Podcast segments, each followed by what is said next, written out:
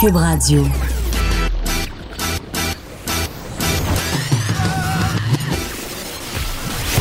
Pour elle, il n'y a jamais de mauvaise question. De 13 à 15. Les effronter. Avec Geneviève Peterson.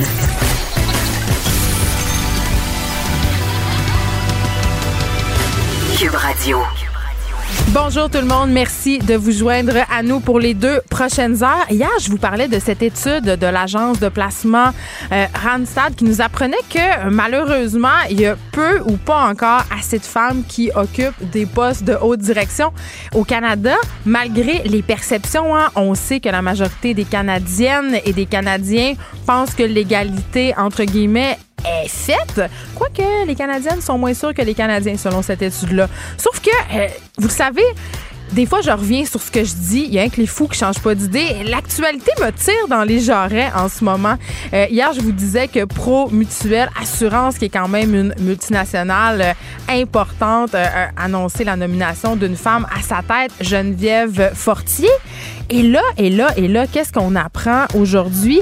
Euh, on apprend que Québec a l'intention de nommer Joanne Beausoleil comme prochaine directrice euh, de la SQ. Donc, c'est quand même une grosse affaire. Ça serait la première femme, évidemment, à la tête de la SQ. Joanne Beausoleil, qui est une civile, mais quand même qui a œuvré dans le milieu policier. Elle a été euh, agente correctionnelle pendant plusieurs années. Elle a été à la SQ aussi. Elle est à la, elle est à la police de Montréal, mais si euh, pour emprunter une formule consacrée, si la tendance se maintient, on devrait pouvoir voir Madame Beausoleil euh, comme directrice par intérim succéder à Martin Prudhomme à la SQ. Donc, c'est une bonne nouvelle. Euh, est-ce que les choses changent?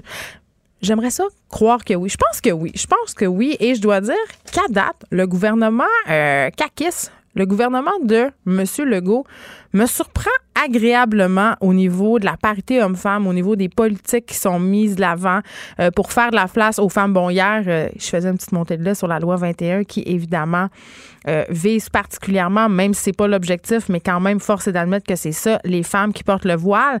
Mais outre ceci, outre ceci, je trouve que je trouve ça impressionnant à date, le, bilan de M. Legault par rapport à la question homme-femme. Aujourd'hui, à l'émission, Edith Bernier, qu'on a déjà reçue ici quand même quelques fois, vous la connaissez, c'est la fondatrice du site web grossophobie.ca, info et références. Euh, on est dans les semaines Mon poids sans commentaire. Et là, euh, Edith Bernier euh, lance une pétition avec l'appui euh, de la députée solidaire euh, Manon Massé. C'est une pétition qui va être déposée à l'Assemblée nationale demain. Et le but de cette pétition-là, c'est de faire, euh, c'est d'amender en fait l'article 10 de la Charte des droits et libertés et de nous présenter la grossophobie comme étant une vraie forme de discrimination. Donc, elle viendra nous parler de son projet dans la prochaine heure. Aussi, Retour sur le témoignage de Camille Bouchard. Vous le connaissez, professeur retraité de psychologie communautaire de l'UCAM, auteur du célèbre rapport Un Québec fou de ses enfants. Il a témoigné hier à la commission Laurent et ce qu'il avait à dire était fort pertinent.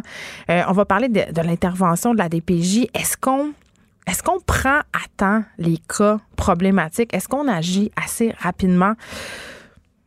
Hein? Je pense pas. À date, ce que, ce que la commission Laurent nous propose comme conclusion, c'est que souvent le bas blesse. Aussi, on se pose des questions sur la possible interdiction des armes d'assaut au Canada avec Nathalie Provo. Nathalie Provo, c'est une survivante de Polytechnique. On sait que le 6 décembre prochain, on va célébrer, vraiment entre guillemets, un triste anniversaire, celui des attentats euh, de Polytechnique. Ça va faire 30 ans le 6 décembre.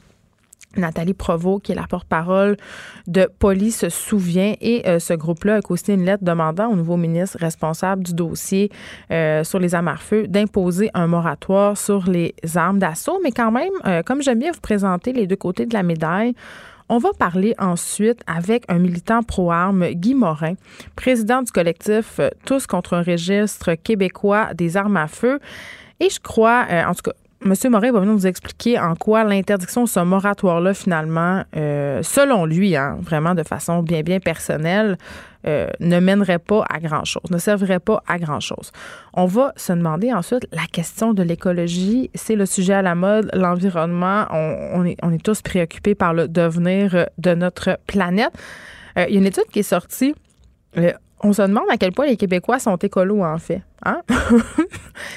Est-ce qu'on est plus écolo qu'on pense, moins écolo qu'on pense? Est-ce qu'on est une gang d'hypocrites? On va revenir sur un rapport de l'Observatoire de la consommation responsable avec Fabien Durif, qui est le directeur de ce groupe de recherche.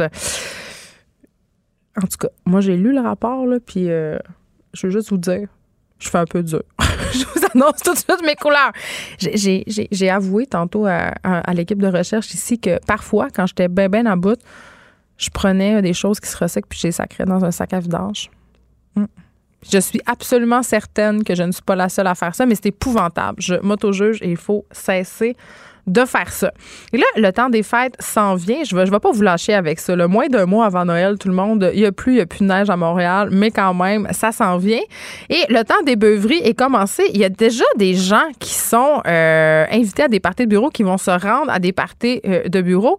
Et qu'est-ce qui vient souvent avec beuverie du temps des fêtes, parties de bureau et autres facilités? Et oui, la fameuse gueule de bois, des hangovers, comme on dit.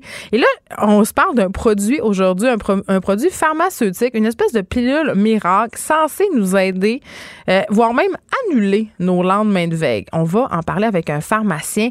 Est-ce que ça marche vraiment? Est-ce qu'on est rendu qu'on a besoin d'une petite euh, pilule, pardon, miracle pour tout? En tout cas, moi, je sais que j'ai différents trucs pour euh, éviter les gueules de bois. Mon, bon, je vais vous, je vais vous en réveiller un tout de suite. Là, moi, j'ai, une habitude qui s'appelle euh, les Advil préventives. Je sais, je sais, que c'est pas bon. Je sais que c'est pas bon pour mon foie, ni pour mon estomac, mais je sais pas. Tu sais, quand t'es bien ça brosse, puis qu'avant de te coucher, tu manges une poutine, tu finis ça avec un verre d'eau puis deux Advil, on dirait que quand tu te lèves, t'es moins magané. Est-ce qu'il y a une raison scientifique derrière ça? Je pense que oui, et le pharmacien Christophe Auger va venir euh, peut-être nous aider à mieux comprendre comment ça fonctionne, la gueule de bois. Euh, finalement, on aura Joannie Gontier avec nous aujourd'hui. Elle va nous parler des récentes études concernant les jeunes qui ne bougeraient pas assez. On le sait, c'est un sujet qui préoccupe euh, la santé publique ici au Québec, au Canada. les jeunes sont de plus en plus en surpoids. Mais est-ce qu'on agit de façon adéquate avec eux? Est-ce qu'on a une approche qui est efficace. Et je suis contente parce que ça tombe bien que ce soit la journée où Edith Bernier vient parce qu'on pourra réfléchir ensemble sur des pistes de solutions qui s'attaquent pas seulement à la perte de poids, parce qu'on le sait, euh, on l'a répété assez souvent, dans l'obésité, il y a plusieurs facteurs. Il y a des facteurs qui sont psychologiques et euh, plusieurs militants contre la grossophobie ont pour leur dire qu'il faut avoir une approche globale par rapport au poids et d'arrêter justement de focuser sur la perte de poids, arrêter de faire de la perte de poids un objectif. Peut-être que ça serait une des solutions euh, qui nous permettrait d'avoir une population moins en embonpoint, là, et là je parle pas seulement des enfants, euh, que d'arrêter, si on veut, de stigmatiser les gens gros. On aura Frédéric Mockel aussi, euh, le recherchiste de l'émission en personne. Il va venir euh, nous jaser, évidemment, de son dada, les balados, les fameux podcasts. Et aujourd'hui, on parle des balados de fiction. Avec le temps des fêtes, on va en écouter des balados de fiction. Et moi, j'ai un petit coup de cœur ces temps-ci. Euh, et là, c'est pas pour faire une plug, je vous jure que c'est vrai. Là, je tripe vraiment sur la balado de synthèse qui est disponible sur le site de Cube Radio.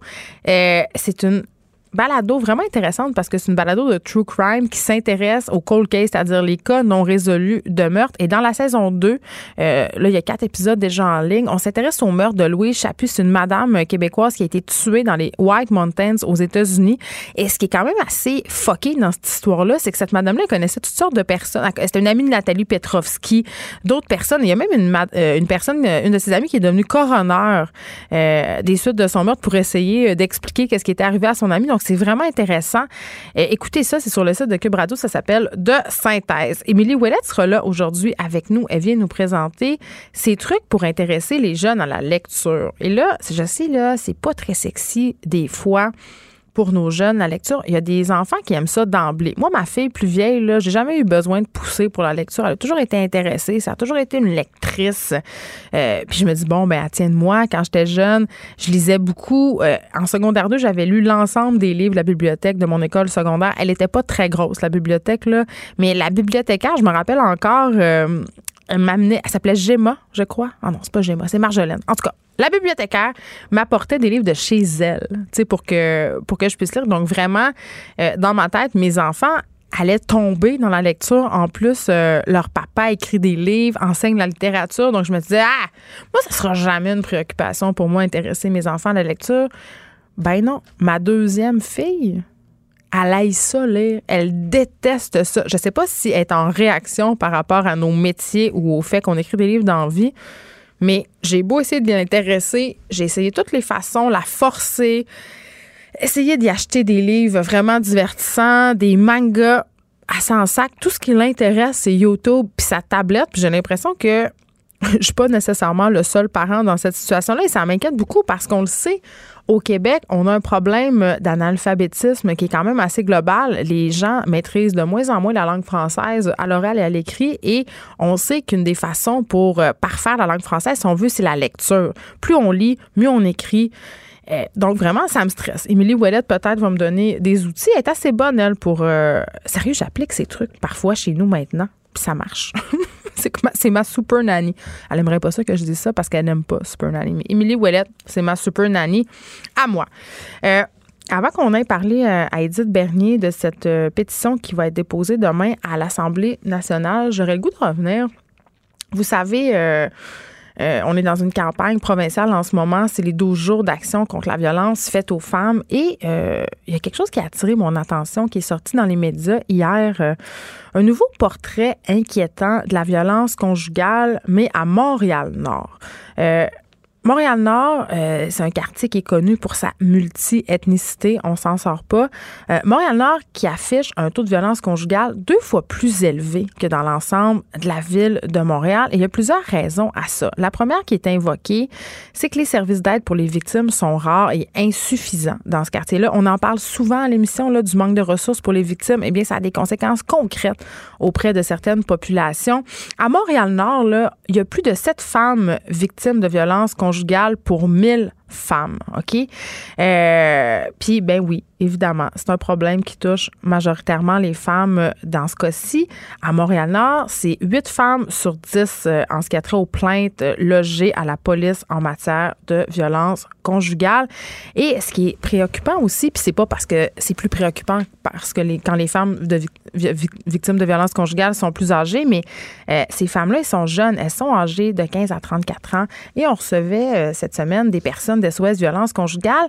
Et on était venu à la conclusion que la violence chez les jeunes couples, dans les jeunes couples, c'est plus tabou, elle est plus pernicieuse, on la flague moins vite parce que la dynamique s'installe plus tranquillement.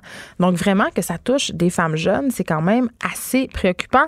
Et ce qui est encore plus préoccupant, euh, c'est que Sophie Lemay, qui est directrice de l'organisme Alte Femmes à Montréal-Nord, donc c'est un des seuls organismes qui vient en aide aux femmes victimes euh, de violences conjugales dans ce coin-là, c'est qu'elle a dit ces chiffres-là, là, ça serait juste la pointe de l'iceberg. Beaucoup de femmes ne portent pas plainte. Pourquoi? Parce qu'elles ont peur de la police, elles ont peur des représailles et surtout, elles ont peur de perdre leurs enfants.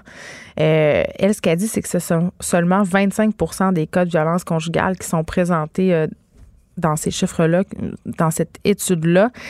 Et par rapport à la peur de perdre son enfant, euh, sais, vous savez, on a reçu la directrice de la maison Haïti ici à l'émission euh, dans le cadre de la commission Laurent. Elle était venue nous parler de la surreprésentation des enfants haïtiens à la DPJ. Euh, tout ça est lié quand même. On sait qu'à Montréal-Nord, importante population haïtienne, taux de monoparentalité, taux de monoparentalité pardon, plus élevé qu'ailleurs, niveau socio-économique plus bas. Euh, vraiment, puis tu sais, c'est très délicat, puis on veut pas ne sombrons pas dans le racisme, mais quand même, l'enjeu central de cette question-là, c'est la pauvreté. Euh, ce sont aussi euh, des enjeux de diversité. Euh, la clientèle qui fréquente les services des organisations qui interviennent en violence conjugale est vraiment en majorité issue de l'immigration, de la diversité culturelle. Et quand même, on n'intervient pas avec ces personnes-là issues des différentes communautés comme on intervient avec d'autres personnes. Les enjeux sont différents. Il y a des enjeux spécifiques quant à la perception de la violence conjugale dans certaines cultures. On peut pas le nier et ça fait partie du problème. Donc, il faut former euh, des intervenants, puis surtout en ce qui a trait aux familles, parce que les enfants sont témoins de cette violence conjugale-là. Ils y sont exposés quand ils sont très jeunes. À Montréal-Nord, il y a une personne sur cinq exposée à la violence conjugale qui est un enfant de moins de 4 ans. Imaginez, là, un enfant de moins de 4 ans qui voit ses parents se sauter dessus. Il y a de la violence conjugale. Et euh, c'est encore pire que ça, là, dans 48 0,2% des personnes qui sont témoins de violences conjugales ont moins de 19 ans. Donc, c'est vraiment le temps qu'on investisse. Le gouvernement a fait des annonces euh, de subventions par rapport à la violence conjugale. Il y a des tables de concertation en ce moment, mais j'ai l'impression qu'on n'est pas assez vite, qu'il n'y a pas assez d'argent. Il faut vraiment aller à la rencontre de cette personne-là, leur donner l'aide dont ils ont besoin, une aide adaptée aussi à leur réalité culturelle. Il faut aller chercher les tout petits euh, qui peuvent vivre des chocs post-traumatiques euh, pour faire en sorte que le cycle de la violence euh, vraiment ne se répète pas. Écrivaine, Blogueuse. scénariste et animatrice. Geneviève Peterson. La Wonder Woman de Cube Radio. On parle avec la militante anti-grossophobie Edith Bernier qui vient de lancer une pétition à l'Assemblée nationale demandant une modification de l'article 10 de la Charte des droits et libertés de la personne du Québec afin d'y inclure la discrimination basée sur l'apparence physique. Bonjour Edith.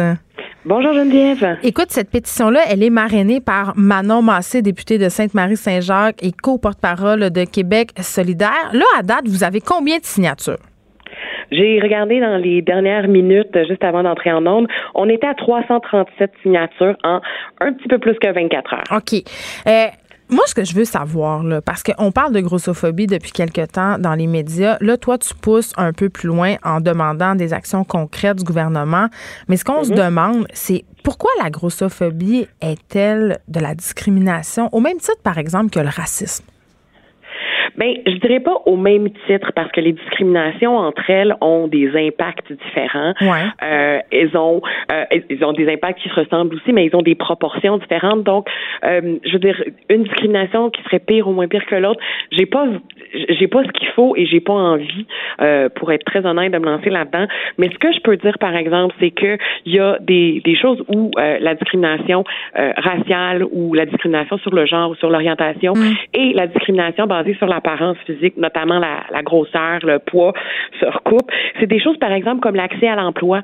Euh, l'emploi, on- les gens, en fait, qui sont euh, gros, les personnes grosses, sont plus euh, à risque de se faire refuser un emploi, par exemple. Mais est-ce qu'il y a des études qui prouvent ça? Oui, il y a un rapport de l'OMS, en fait, euh, l'Organisation mondiale de la santé, qui a été fait où on en parlait. Euh, le rapport est sorti en 2017.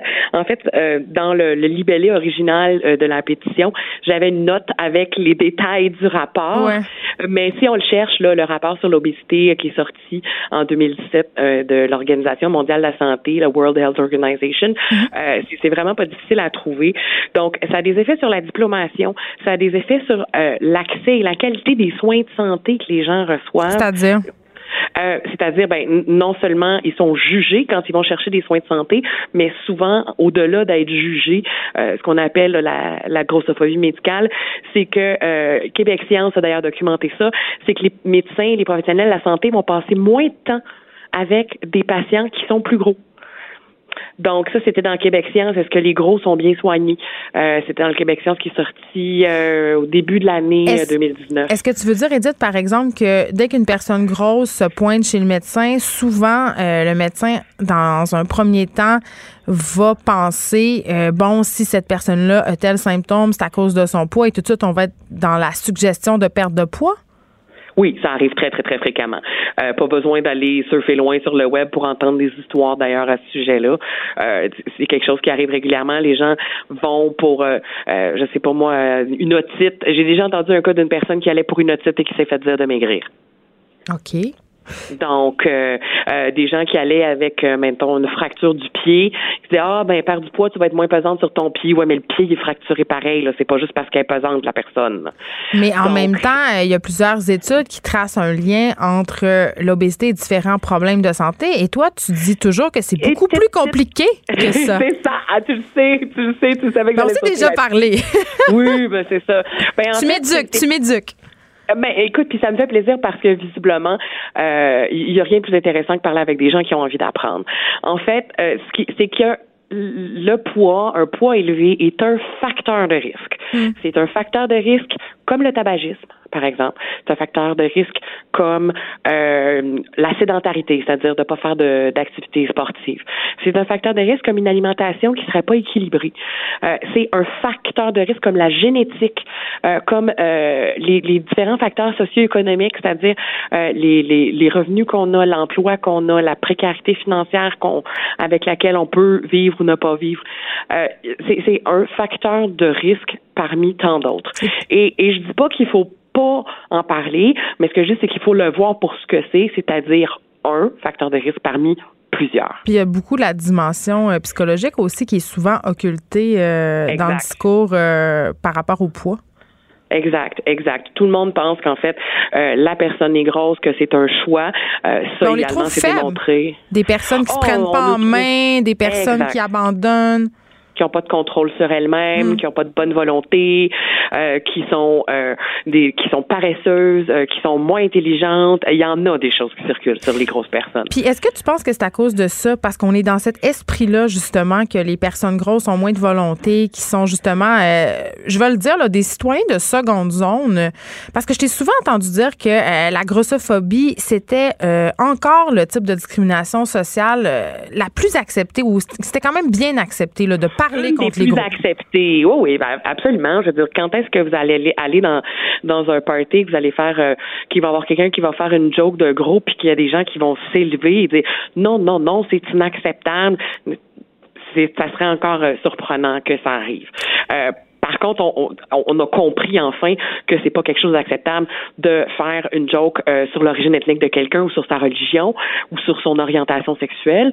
Euh, ben pourquoi qu'on se permet encore de faire une joke sur sa grosseur alors que c'est pas plus une question de choix que ben, son orientation sexuelle ou son origine ethnique. C'est pour ça que tantôt je faisais un rapprochement avec le racisme ou la discrimination sur le genre, par exemple, parce que concrètement, ça a les mêmes effets, c'est-à-dire l'isolement, euh, empêcher aussi, tu l'as dit tantôt, euh, les personnes grosses d'avoir accès à certains emplois.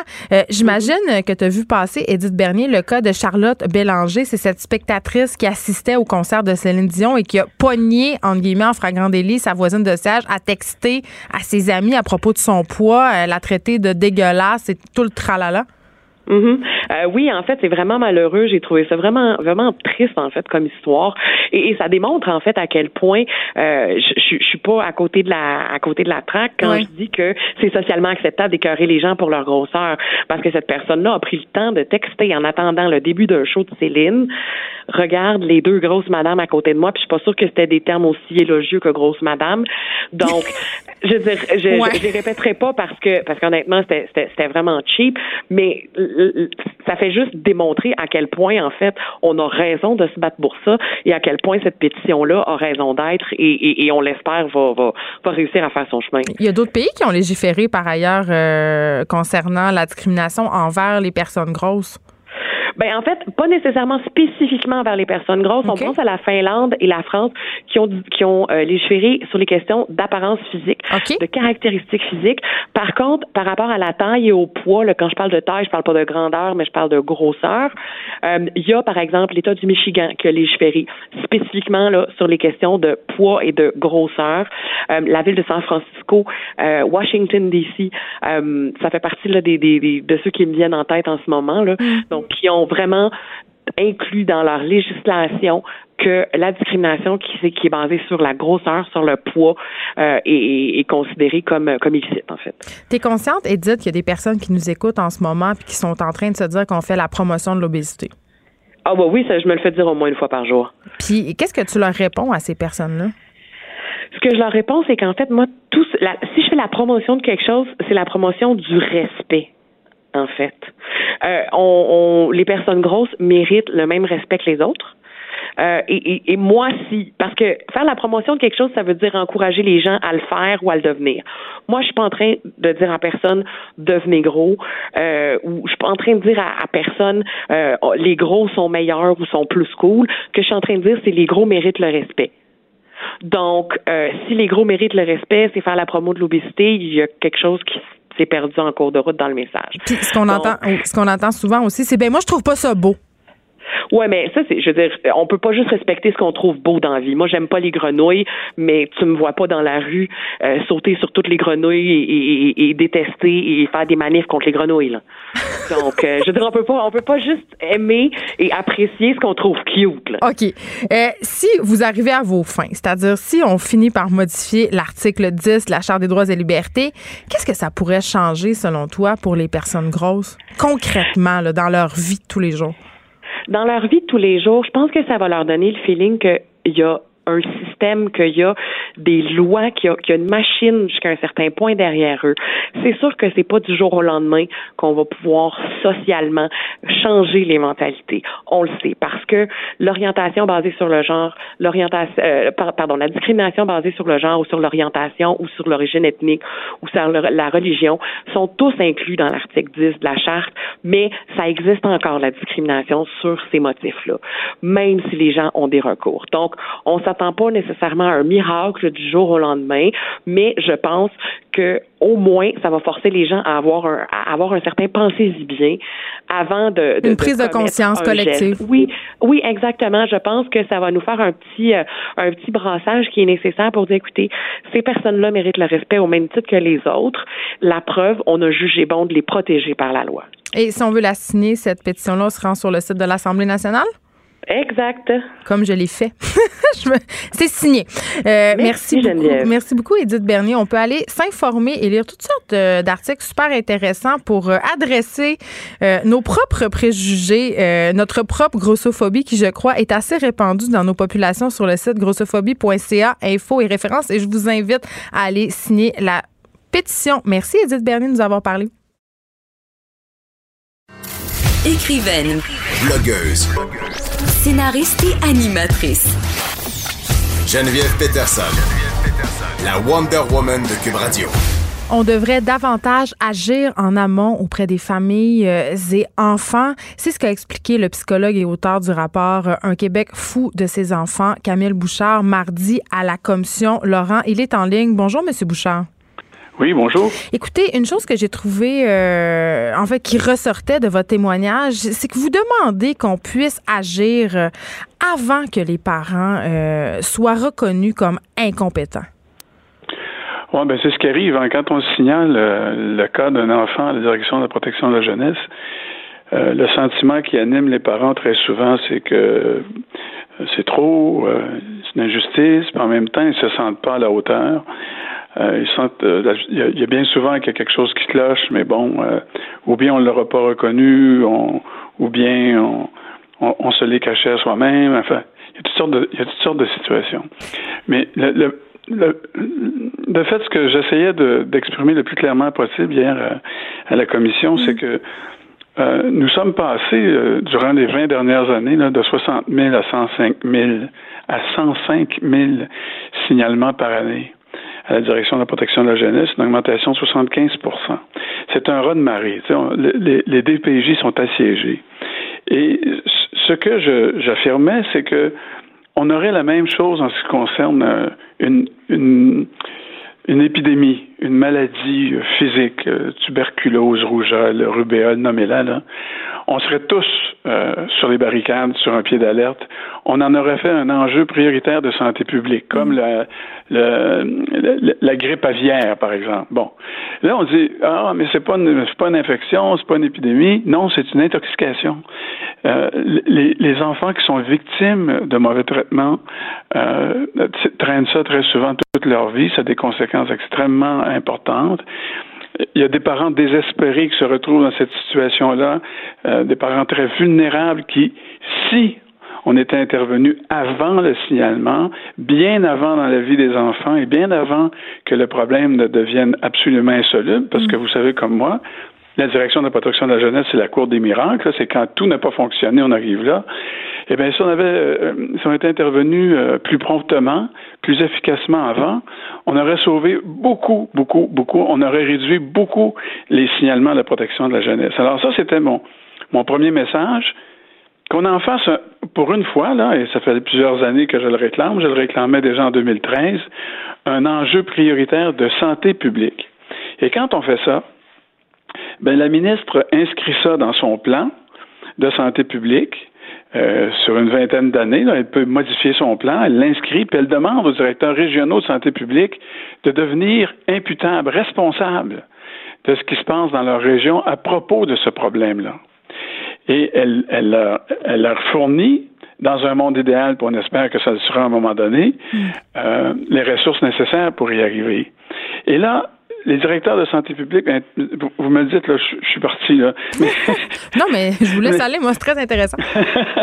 les directeurs de santé publique, il y a une loi de la santé publique et il y a un article, l'article 55, qui dit que lorsque les directeurs de santé publique définissent qu'il y a chez eux, dans leur territoire, un problème qui concerne une population en particulier, que le problème s'aggrave, euh, que la morbidité, que la gravité du problème s'amplifie, et que ça concerne un groupe en particulier et qu'on a des solutions envisageables pour euh, diminuer euh, le problème, pour, le contenir ou pour le solutionner, il peut inviter autour de la même table tous les acteurs de la société qui, pense-t-il, peuvent avoir un rôle à jouer dans la solution du problème? Donc des soins de première ligne, entre guillemets.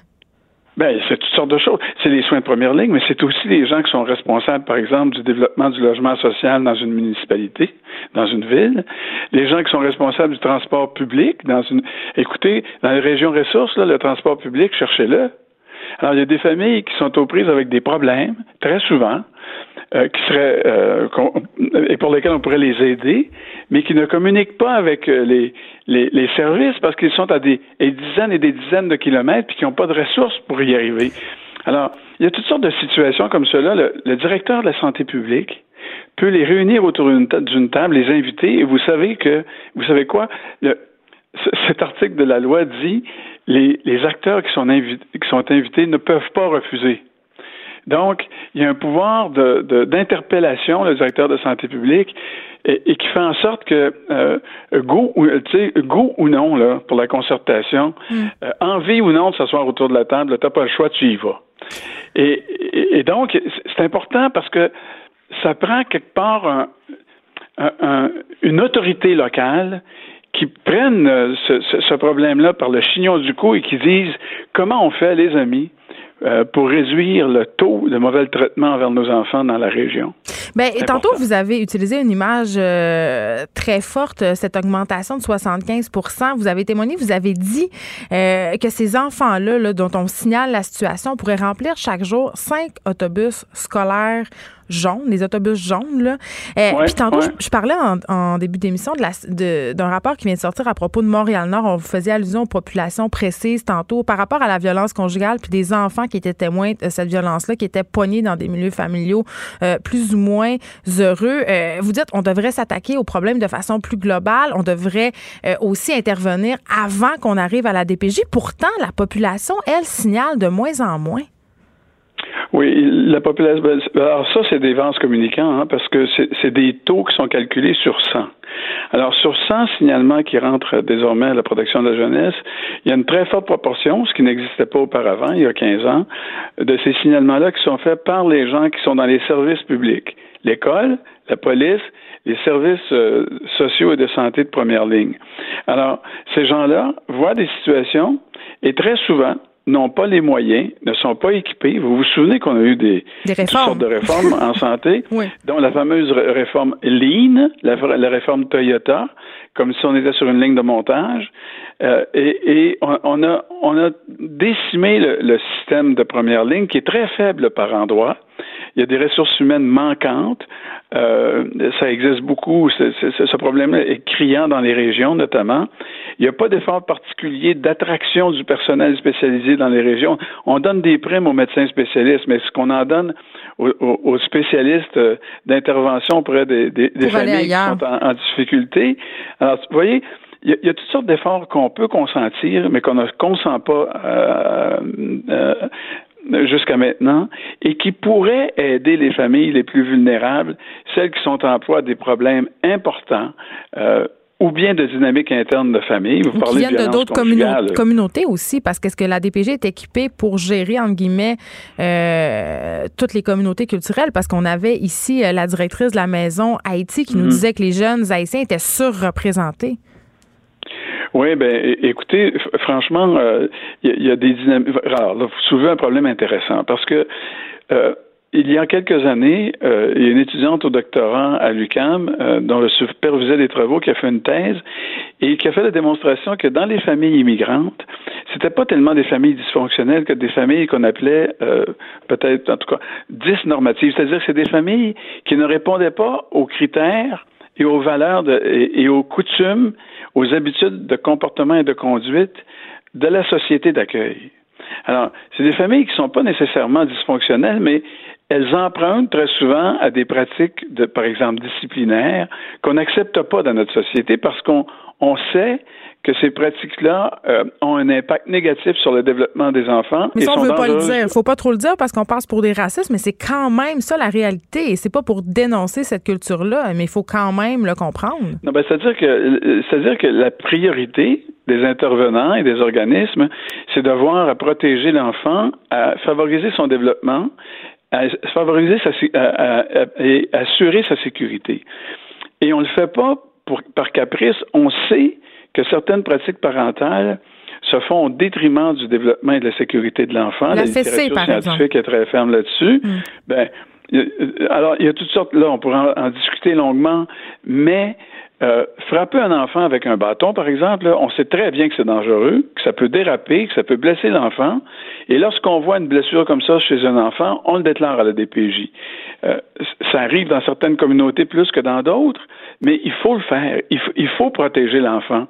Mais si on intervient auparavant, puis qu'on on informe ces parents-là, qui sont très souvent des parents de bonne volonté, là, aux États-Unis, on avait observé dans une communauté très pauvre qu'il y avait quatre bouffées durant l'année où les enfants étaient signalés. C'était à chaque fois que les bulletins étaient distribués. Oups. Et là, les parents, les parents étaient en rogne, puis se mettaient en colère envers leurs enfants, puis là, ils les tapaient violemment, etc. Et les, statistiques augmentaient à chaque fois. Alors, qu'est-ce qu'on a fait? On, on, s'est dit, ben, on va intervenir avant. Faut les outiller. Oui. On a dit, garde, vos enfants arrivent avec un, bulletin qui vous plaît pas. Vous vous mettez en rogne, composez ces deux numéros de téléphone-là, puis on a réduit de 92% les incidents dus à la distribution des bulletins. Bon.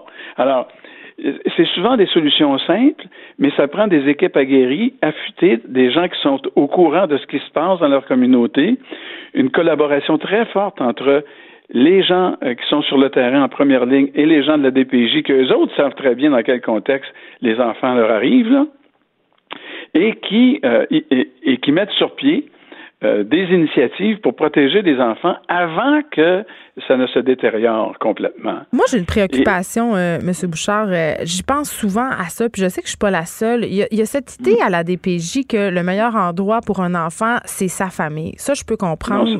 Non, mais c'est pas à la DPJ que ça se pense là. Ça, c'est la loi. Ben c'est ça. Mais cette idée selon laquelle on veut à tout prix tout le temps retourner des enfants dans leur famille. Tu sais, des fois, on assiste à des affaires, on envoie des cas dans les médias, des enfants qui ont fait des allers-retours dans des dans leur famille, ils vont, ils reviennent. Je veux dire, est-ce que c'est une bonne chose, ça? Parce que moi, j'ai tendance à penser que ça peut être traumatique. C'est parfois traumatique.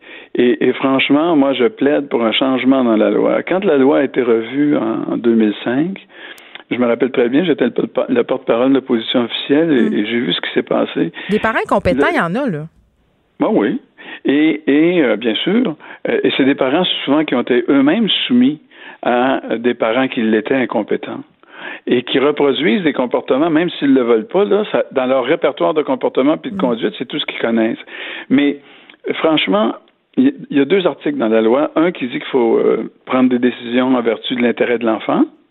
Et l'autre article qui suit, c'est que toutes les, les, décisions doivent euh, tendre à protéger les liens avec la famille biologique de l'enfant. Donc, ce sont deux deux objectifs qui peuvent être contradictoires. Mais les juges, eux, ont appliqué cette loi-là. Moi, moi, je, je, je pense qu'on devrait sérieusement se pencher sur cet article-là, l'article 4, le modifier de telle sorte à ce que cette, cette obligation-là, à ce que les décisions tendent à la protection des liens de l'enfant avec sa famille euh, biologique ne soit plus euh, une, une, priorité de la loi, que ce soit une loi non pas de la protection des liens de, de l'enfant avec sa famille, mais une loi de protection des enfants, point. Et, et, et, plus loin dans la loi, il y a d'autres dispositions d'ailleurs qui protègent euh, les parents. Puis on, on, va pas. En, je veux dire, c'est franchement, dans, dans l'imagerie qu'on se fait, le populaire, la date PJ qui va. Enlève les enfants à leur famille. qui enlève les enfants, puis tout ça, c'est pas du tout ça. Euh, c'est une décision très grave, puis les intervenants en protection de la jeunesse sont saisis de ça quotidiennement.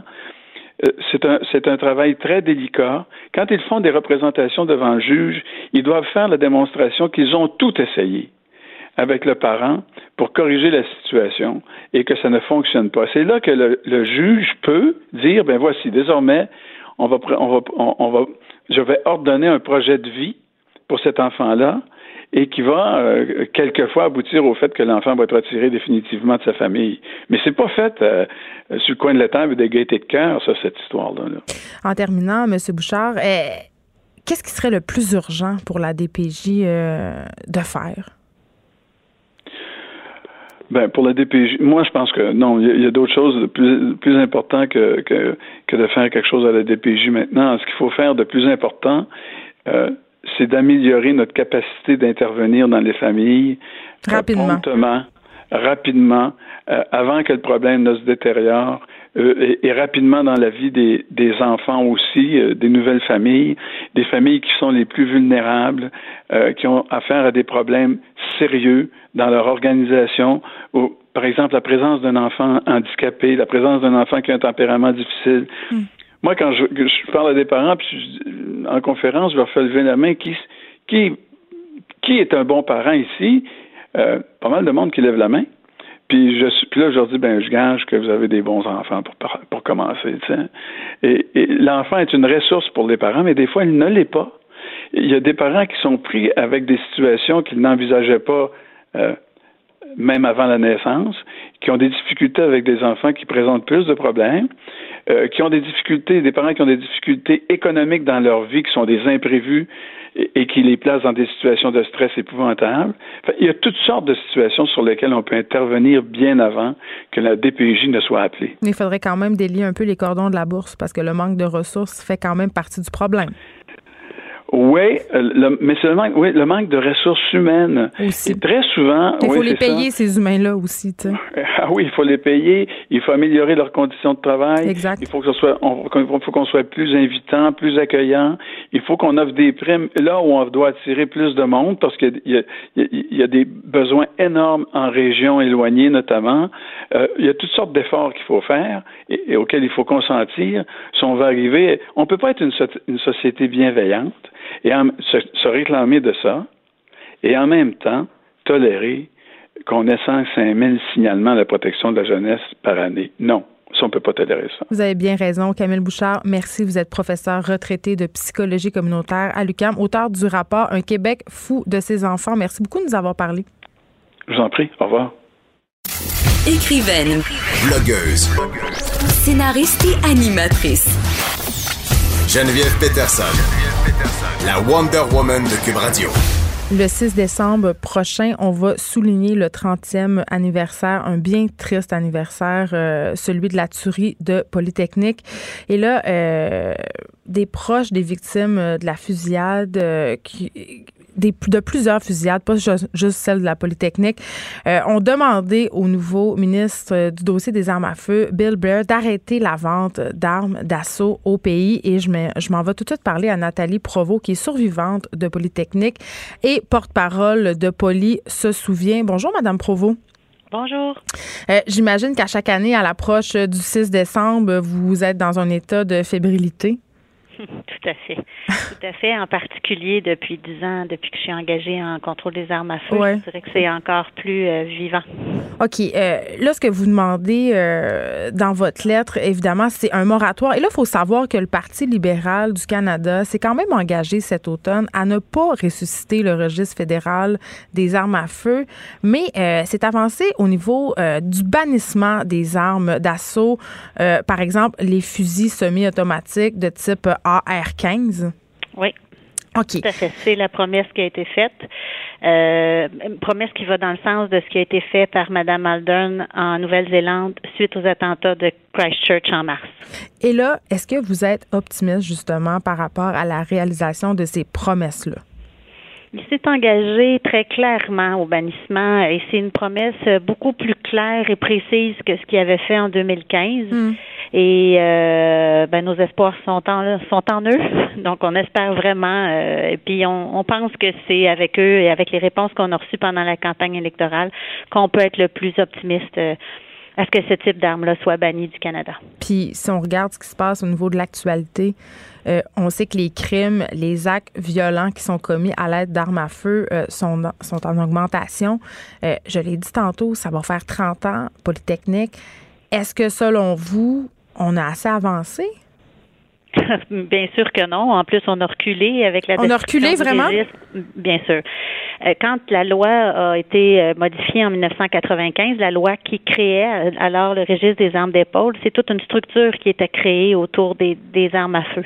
Le jour où le gouvernement conservateur l'a aboli en 2012, ça a fait que c'est comme si on avait mis des, des trous dans la fondation. Fait qu'évidemment, la fondation est beaucoup plus fragile et donc nos lois actuelles sont moins progressistes que certaines lois d'État américains. OK. Euh, en matière de contrôle. Donc, on a plus de facilité que certains États américains à se, produ- à, à se procurer, à être autorisés et moins de suivi euh, pour certains types, euh, certains types d'armes.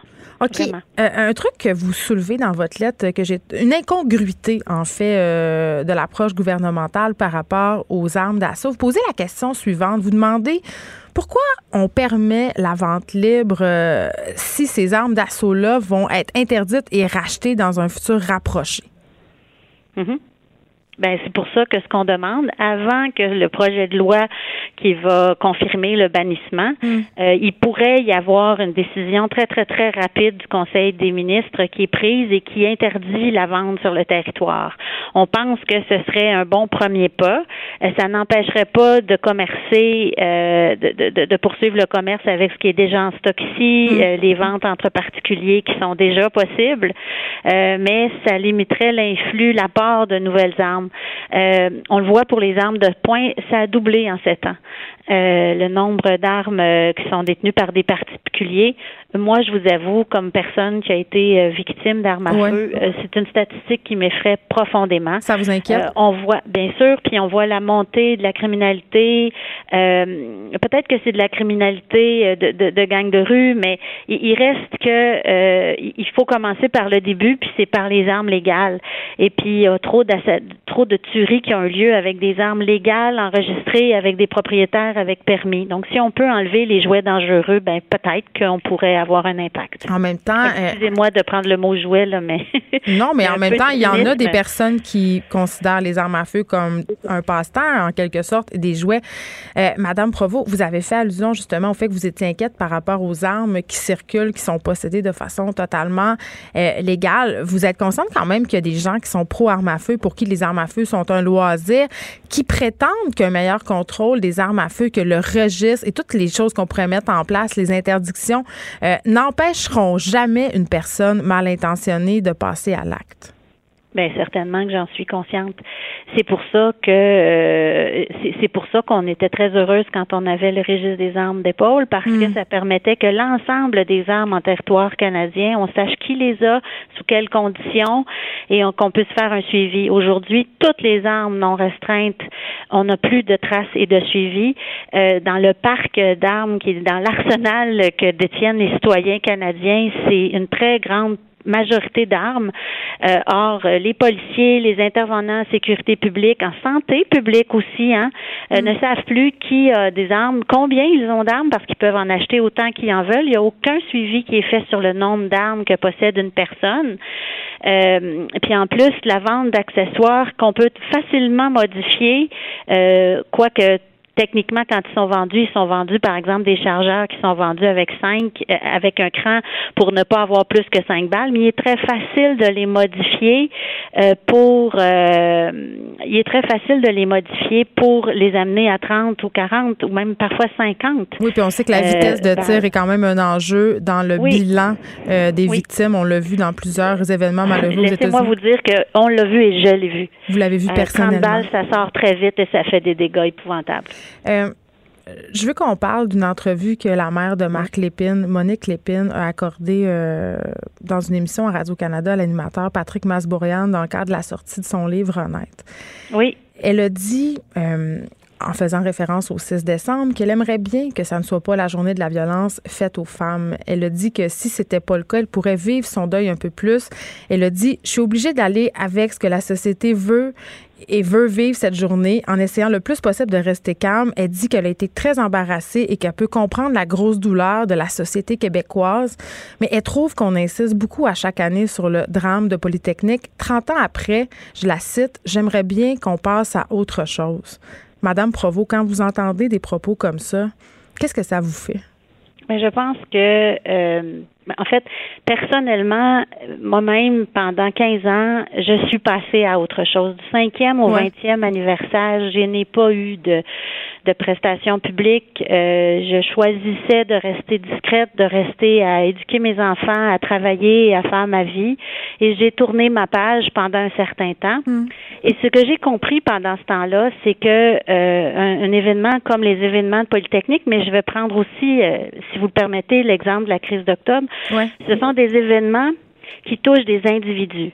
Et dans le, dans le drame individuel, euh, c'est quelque chose qui, pour ce que moi j'ai vécu dans ma classe, m'appartient en propre. Et il n'y a personne qui a le droit de vérité, qui a le droit de, de modifier ce que ça représente dans ma vie et dans mon cœur. Comme dans, le, dans la crise d'octobre, il y a beaucoup de drames personnels. Il y a un père qui est décédé, il y a un mari qui est décédé, il y a un frère, un ami, et, et ça doit être terrible pour ces gens-là. Hmm. Mais ce sont des événements qui ont aussi marqué notre société.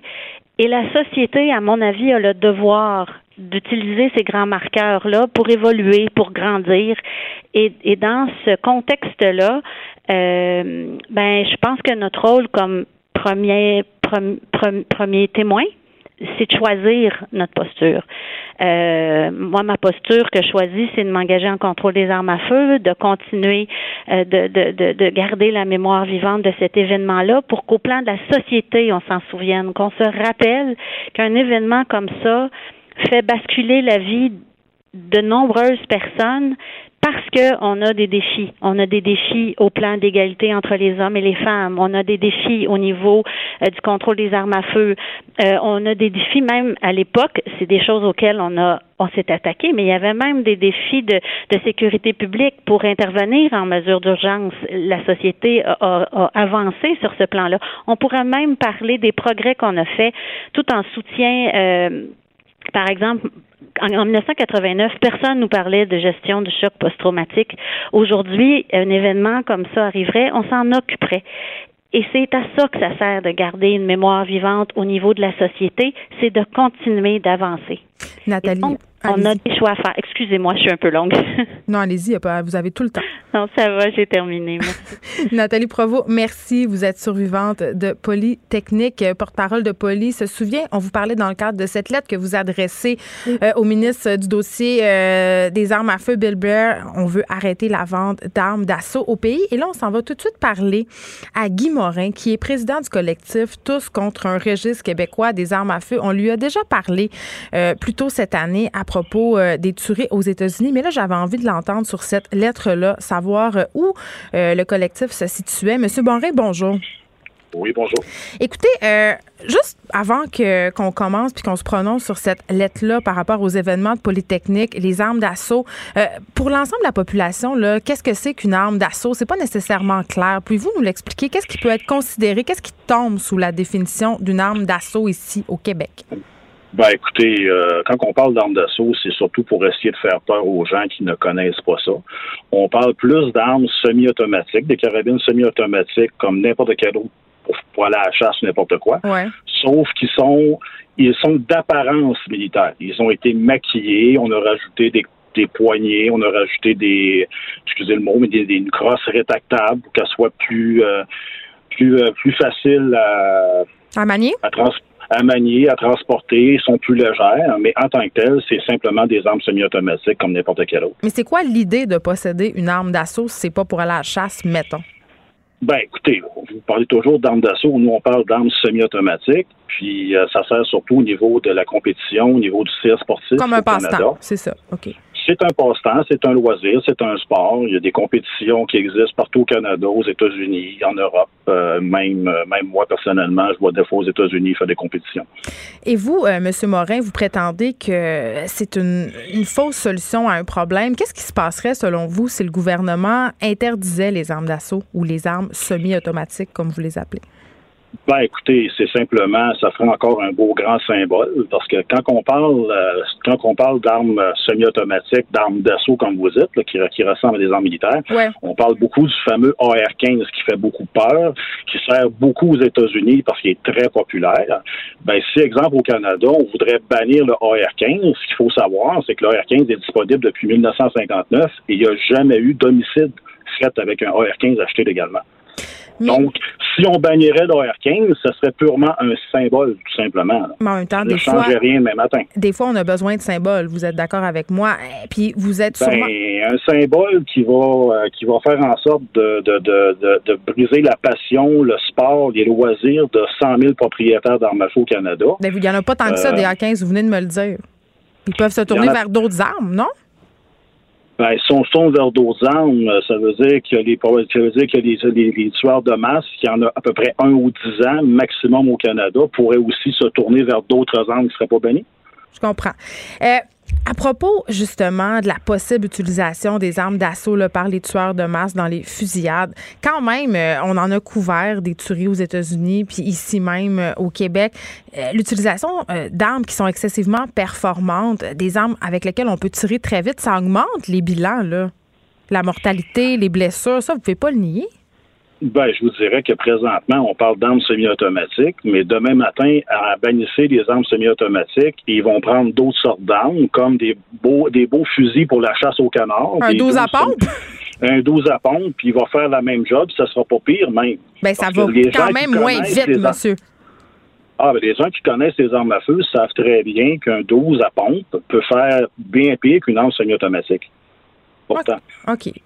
Euh, donc, selon vous, Monsieur Morin, puis vous n'êtes pas le seul à le penser quand même, là, vous avez une page Facebook euh, Tous contre un registre québécois des armes à feu. Il y a 37 000 personnes qui suivent la page. Vous trouvez qu'en ce moment, la loi canadienne, elle est convenable par rapport aux armes d'assaut? Ben, écoutez, nous, ce qu'on pense, c'est que c'est que la loi canadienne, présentement, elle est très bien faite. Oui, il y a des petites choses à, régler peut-être dedans. Par exemple. Mais en tant que telle, elle est très bien faite.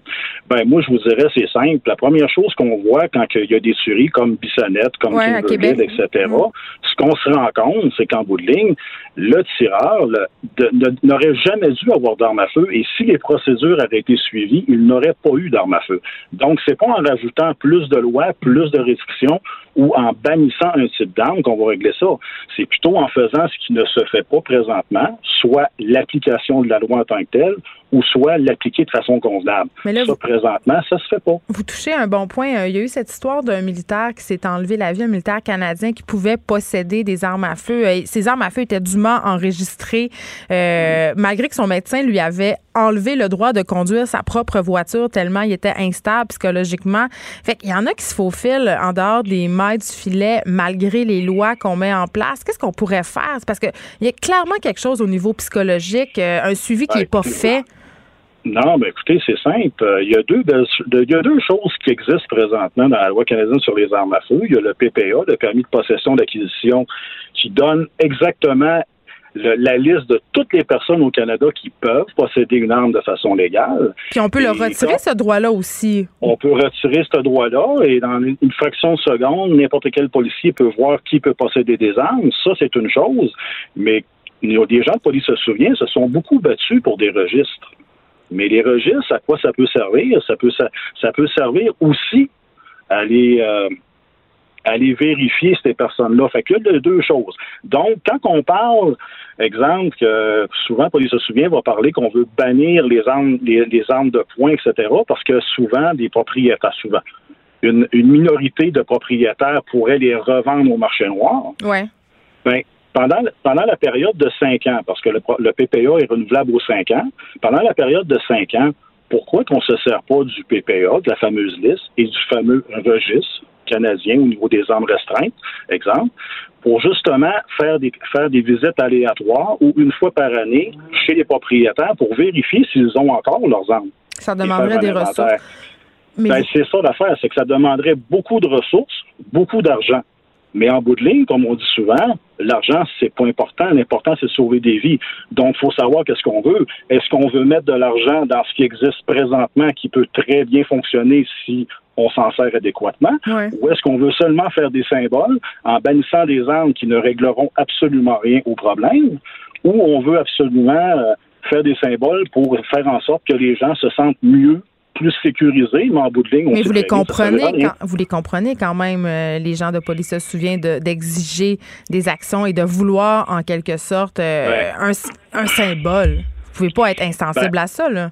On n'est pas insensible à ça. On comprend qu'ils ont perdu des êtres chers, comme Nathalie Prévost était sur place, c'est ben une victime. Ça, on le comprend. Sauf qu'un bon coup, il y a des limites à toujours vouloir avoir plus. Un bon coup, on a une loi, elle est là, elle est bien faite. Alors, est-ce qu'on peut travailler justement pour qu'elle soit bien, qu'on s'en serve adéquatement? Au lieu de toujours en rajouter. Si présentement, ce qu'on a, ne fonctionne pas parce qu'on on n'a pas les ressources nécessaires et l'argent pour, pour bien l'appliquer, ça donne quoi d'en rajouter plus?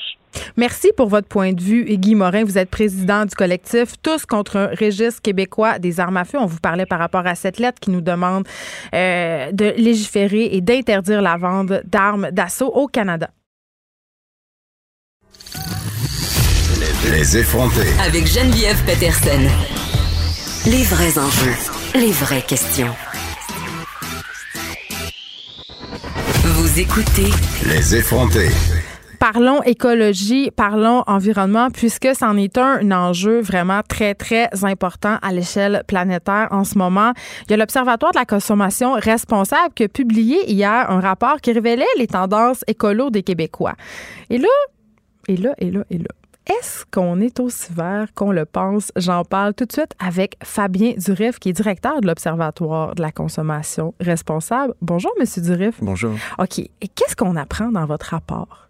Mais on apprend, c'est le dixième. Ça fait dix ans qu'on conduit le baromètre de la consommation responsable. Donc, dix ans. Donc, c'est l'anniversaire. C'est l'anniversaire et on a fêté ça avec un parcours créatif. Dix ans, c'est le moment de faire un bilan. Dix ans, c'est de comprendre où on est, où en est la société québécoise par rapport à cette tendance-là. C'est clair que la société a évolué on a tous évolué par rapport à notre consommation. On parle énormément d'environnement dans les médias depuis 2-3 ans. Il y a énormément de conscientisation, aussi de, gérer de mouvements citoyens. C'est sûr qu'on peut s'attendre à une énorme transformation aussi des comportements en disant tout n'a pas changé. Il y a une progression, mais elle n'est pas aussi élevée que ce qu'on peut penser. Donc oui, aujourd'hui, la plupart des citoyens ont des pratiques qu'on peut juger comme responsable au niveau de la consommation, c'est-à-dire l'achat, le non-achat et le post-achat, mais ce n'est pas aussi intensif que ce qu'on peut imaginer. Et il y a ce qu'on appelle de plus en plus d'éco-gestes qui sont poussés, je dirais, par euh, les tendances. On parle énormément. Ben, il y a un effet de mode. Il y a un effet de mode. On parle beaucoup depuis essentiellement cette année, j'irai beaucoup de plastique. Tout ce qui est visible va toucher le citoyen.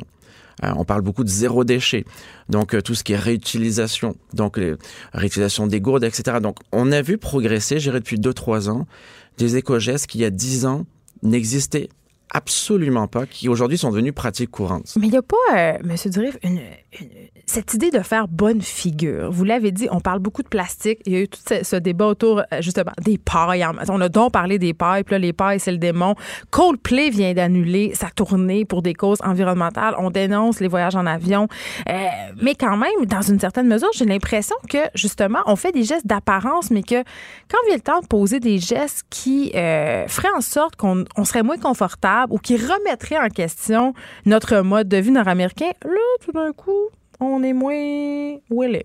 C'est sûr qu'en disant, nous, ce qu'on a remarqué et ce qu'on a vu statistiquement, c'est que la motivation principale, même chez les plus sensibilisés, elle touche beaucoup la personne, elle touche beaucoup ce qu'on veut projeter. Le je me moi. C'est une motivation très individuelle. C'est sûr qu'il y a une question aussi sociale, environnementale, mais il y a des valeurs qu'on veut projeter. Donc c'est sûr qu'il y a quelque chose qui est extrêmement euh, centré sur soi. C'est évident. Ce n'est pas négatif parce qu'on peut euh, sensibiliser et éduquer par rapport à ce que l'on essaye de, projeter.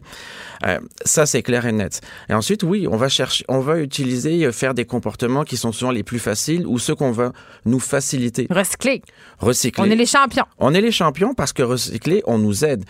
En 10 ans, on a vu le compostage beaucoup progressé. Pourquoi? Parce que les, municipalités, certains arrondissements de Montréal nous ont aussi aidés. C'est un geste qui est complexe, le recyclage.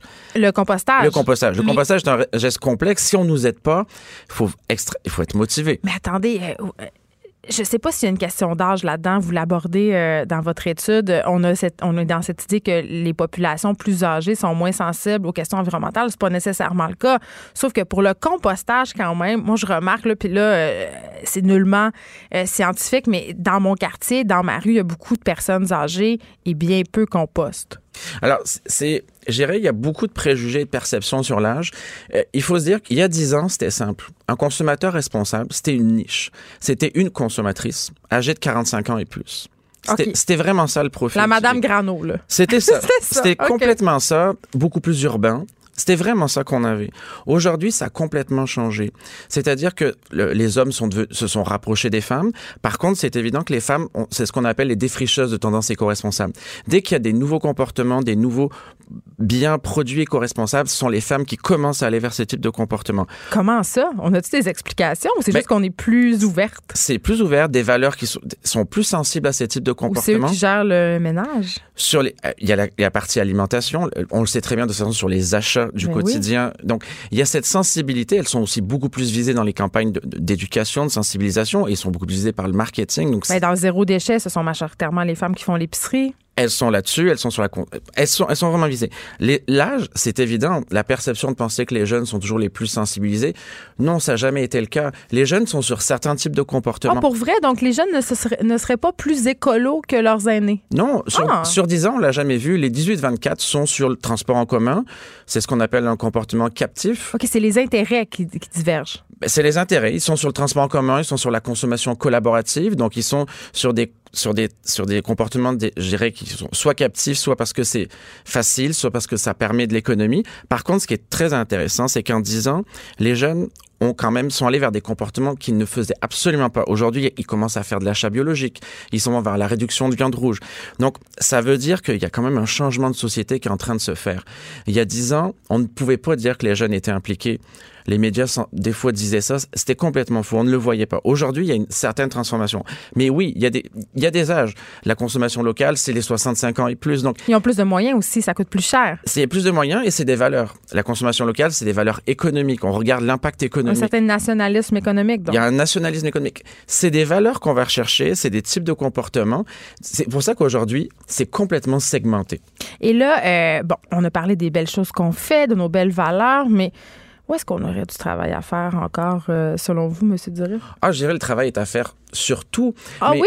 Le travail est à faire surtout, mais je crois qu'il faut surtout pas euh, culpabiliser le citoyen parce que ce qu'on se rend compte, c'est qu'en disant euh, les préoccupations et les valeurs n'ont jamais été aussi importantes. On a des citoyens qui ont le, veulent ce changement, sont prêts à faire du changement, mais il faut les aider. Il faut qu'on nous facilite parce que il faut pas qu'on nous culpabilise. Mais c'était une des revendications par ailleurs euh, quand on a marché pour la lutte contre les changements euh, climatiques euh, dernièrement, c'était que les gouvernements justement responsabilisent les entreprises parce que je trouve ça intéressant ce que vous dites. On a beaucoup blâmé le consommateur, on se sent responsable, mais la vérité, c'est quand même, on a notre part de responsabilité, mais les grandes entreprises sont majoritairement responsables de la destruction de notre planète.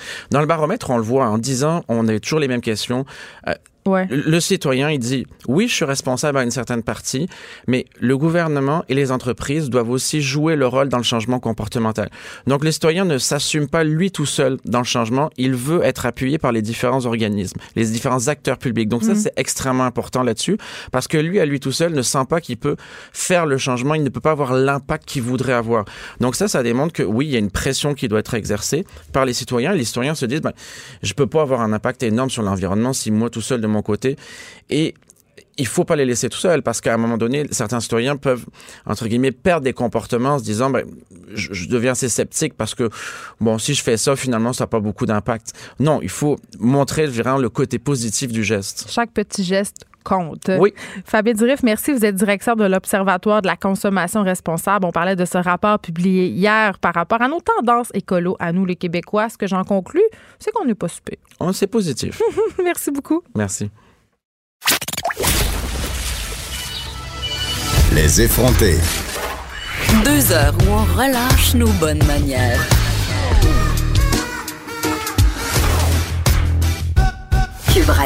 Est-ce qu'on devrait se fier aux produits présentés euh, comme euh, des pilules miracles? Hein? Là, euh, entre autres, cette pilule qui fait son entrée sur le marché, des pilules qui viendraient à bout de nos lendemains de boissons un peu difficiles. Hein, le temps des fêtes approche, celui des parties de bureau aussi. J'en parle avec Christophe Auger, pharmacien communautaire en Estrie, chargé de cours à l'Université de Montréal. Bonjour Christophe. Bonjour, Madame Peterson. Bon, là, là, moi, je vois ça passer, puis moi, je viens, je suis une fille de party, j'aime ça, prendre un petit verre avec mes amis, mais des fois, le lendemain, j'ai, comme on dit en bon français, mal aux cheveux. Est-ce que la compagnie Slay qui m'offre je vais le dire, 5 pilules pour 26,99, c'est quand même pas donné, euh, et la solution miracle à ma gueule de bois potentielle? Bon, la première chose à dire, c'est que euh, effectivement, c'est pas les premiers. Euh, il y a, y a, un beaucoup d'affaires, là. il y a un marché clairement à, combler. Les gens sont intéressés à ça parce que, oui, on le sait que euh, quand on fait des excès, ben on, le paye le, lendemain. Est-ce qu'on peut se fier à ces, euh, à ces produits-là? Mais je vous dirais que jusqu'à date, ça n'a pas eu un grand, grand succès parce que, ben, par manque, par manque d'efficacité. Pour la, la, pilule dont il est question aujourd'hui, ben, c'est pas quelque chose que je connaissais, donc je suis allé sur le, le site de, euh, de, de Santé Canada, ouais. Qui, euh, qui référence tous ces produits-là, parce qu'il faut savoir qu'au Canada, euh, c'est eux qui donnent l'approbation pour la commercialisation. Donc, je suis allé voir un les, les fins recommandées pour l'utilisation. Donc, c'est supposé aider à maintenir les capacités du corps à métaboliser les nutrients. OK. Le, site de Santé Canada. En français, ça veut dire quoi? c'est les nutriments, mais euh, c'est ça. Ils ont, ils ont un, français euh, très, très bilingue sur, sur ce. oui, ils parlent en bilingue. Oui, absolument. OK, mais en quoi c'est supposé agir, cette pilule-là? Parce que sur euh, le site web de la compagnie, on a un petit langage pseudo-scientifique, mais qui veut pas dire grand-chose. Par exemple, on dit que prendre ces comprimés-là aiderait au métabolisme énergétique. Je veux dire, franchement. Oui, et, euh, et, à éliminer les toxines. Mais oui, OK. Euh, Comme les cures de jus, je pense, hein, c'est ça. C'est ça. Les, euh, en, fait, le, le, problème de base, c'est qu'on, malgré que c'est un problème qui existe depuis aussi longtemps que l'alcool, ouais. c'est pas quelque chose qui est particulièrement bien compris, le phénomène de, du lendemain de veille. Ben là, on, est déshydraté, c'est tout. oui, ben c'est effectivement une première chose, puis c'est pas une pilule qui va changer la déshydratation. Euh, on sait également que euh, l'acétaldéhyde, euh, qui est un des métabolites, je pense que c'est à ça qu'ils font allusion sur le site, est euh, participe au problème. Mais pourquoi est-ce que c'est plus quand le taux diminue dans le sang, qu'on a plus d'effets néfastes. On ne comprend pas encore tout à fait bien euh, comment ça marche. Donc, traiter quelque chose qu'on ne comprend pas, c'est souvent, euh, souvent difficile. Mais Christophe Auger, il y a euh, quand même toutes sortes de trucs là, pour venir à bout de la gueule de bois. Il y en a qui disent qu'il faut manger une poutine avant de se coucher. Moi, je disais tantôt que je prenais des Advil préventives. Bon, le pharmacien ne sera sûrement pas content de l'apprendre, mais quand même, il y a différentes petites façons de s'en sortir mieux. Oui, ben, en fait, euh, manger, euh, c'est une bonne idée pour retarder l'absorption. Donc, ça étale. Manger gras? Ben oui, ça va, ça va retarder, ça va, ça va allonger l'absorption de l'alcool. Par contre, vous mm. risquez de prolonger, de l'avoir moins intense, mais de prolonger le problème. Euh, les adultes, finalement, ben, euh, c'est pas l'idéal, mais en fait, le, la démarche est différente parce que vous commencez à traiter finalement le, le mal de tête que vous savez que vous allez avoir. Exact. C'est pas c'est pas tout à fait la même démarche que de prendre une pilule en se disant ben je vais euh, je vais pouvoir euh, finalement boire plus puis être tranquille demain. Ben, euh, ouais. ça donne un sentiment de sécurité qui est pas forcément euh, qui est pas forcément juste. Non, puis ça puis j'ai envie de dire que ça banalise aussi la surconsommation d'alcool, donc c'est pas nécessairement une bonne chose. Moi, je dis buvez moins, Christophe Auger, buvez mieux et peut-être allez vous acheter une poutine, ça coûte moins cher que 26,99. Merci de nous avoir parlé. Vous êtes pharmacien communautaire. Merci beaucoup.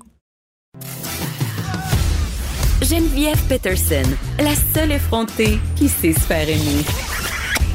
Jusqu'à 15.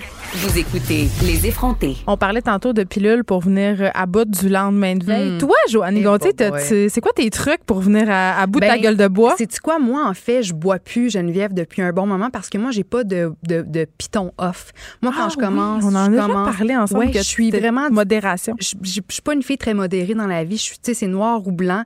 Puis avec l'alcool, moi, si je prends un verre, ben, j'y vais all in tout le temps. Tu sais, ça m'a placé dans des situations, euh, disons, euh, fâcheuses. J'ai j'en ai fait des niaiseries, euh, sincèrement. Puis le lendemain, je veux dire, j'ai scrappé comme d'innombrables lendemains en fait que t'en as pas besoin de, pilule pour le lendemain de veille. non, fait à l'époque, à l'époque, quand je buvais trop, c'est sûr qu'un gros snack très gras, très salé. Un club sandwich. Un club sandwich. Non, pas un club sandwich, c'est un sandwich. Moi, c'était vraiment de la poutine, ah des, des, chips. Moi, c'est le lendemain. Le lendemain? Tu un déjeuner, oui, deux œufs bacon, ben, saucisse, jambon, fait volard. Le déjeuner du constructeur. Il me semble, ça, me semble ça règle mes problèmes. Moi, ma, solution, c'était la nourriture grasse et très salée. Mais, tu sais, je veux dire, après, ça passait pas nécessairement bien. Je passais des journées au lit. Avec, je, serais curieuse d'essayer Moi, c'est la loi du 4 heures. La loi du 4 heures. Oui, et si euh, tu encore, euh, si es encore hangover passé 16 heures le lendemain, c'est que c'est vraiment sérieux. Et la solution habituellement, c'est de reprendre un autre verre.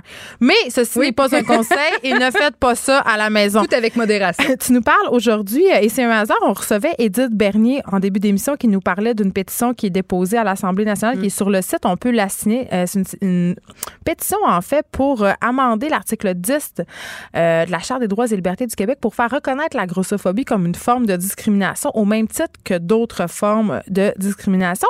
Et aujourd'hui, tu nous parles, et vraiment, je le répète, c'est un hasard, de récentes données qui concernent les jeunes qui ne bougeraient pas assez. Exactement. On sait qu'on fait face à une épidémie, une épidémie d'obésité chez les jeunes. En fait, les spécialistes de la santé disent que c'est le problème, l'inquiétude majeure euh, au niveau de la santé chez les jeunes. Parce qu'année après année, les jeunes deviennent de plus en plus obèses. Et On parle même d'une réduction de l'espérance de vie. Absolument. Et de moins en moins actifs. Avant d'embarquer mm. dans, dans l'étude et les, données, les statistiques. Je te questionne, toi, jeune, est-ce que tu étais une fille très sportive et est-ce que tes parents te forçaient à bouger? OK.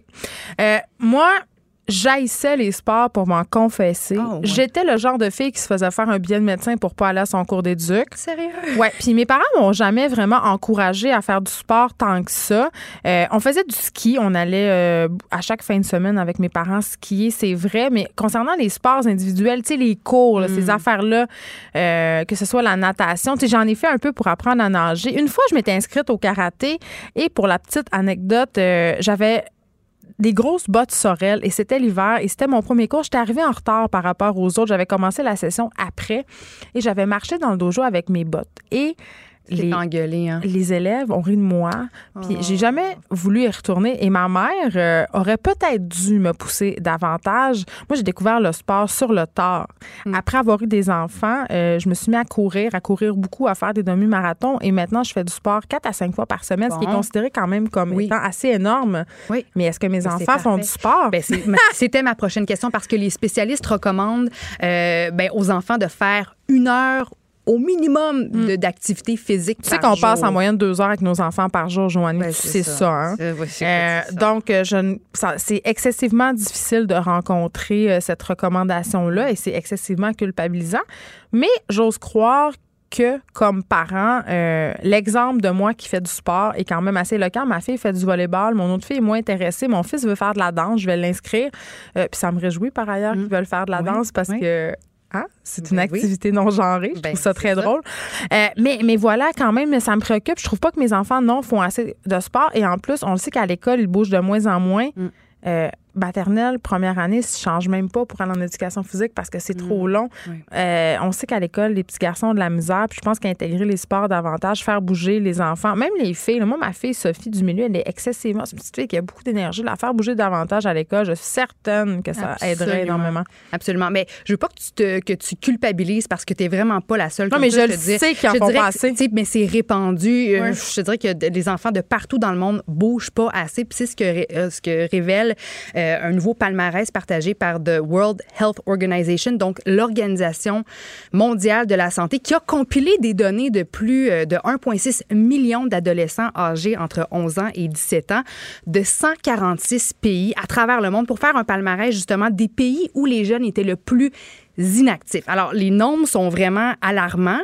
Je peux pas te partager les résultats de, des 146 pays, mais je vais quand même te présenter ceux qui sont au bas de la liste. Donc, les pays où euh, vraiment le, nombre de jeunes qui sont carrément inactifs sont, sont, très, très, très élevés et les pays où on performe un petit peu mieux. États-Unis, ça, c'est, on n'est pas... Tu penses que c'est le pire?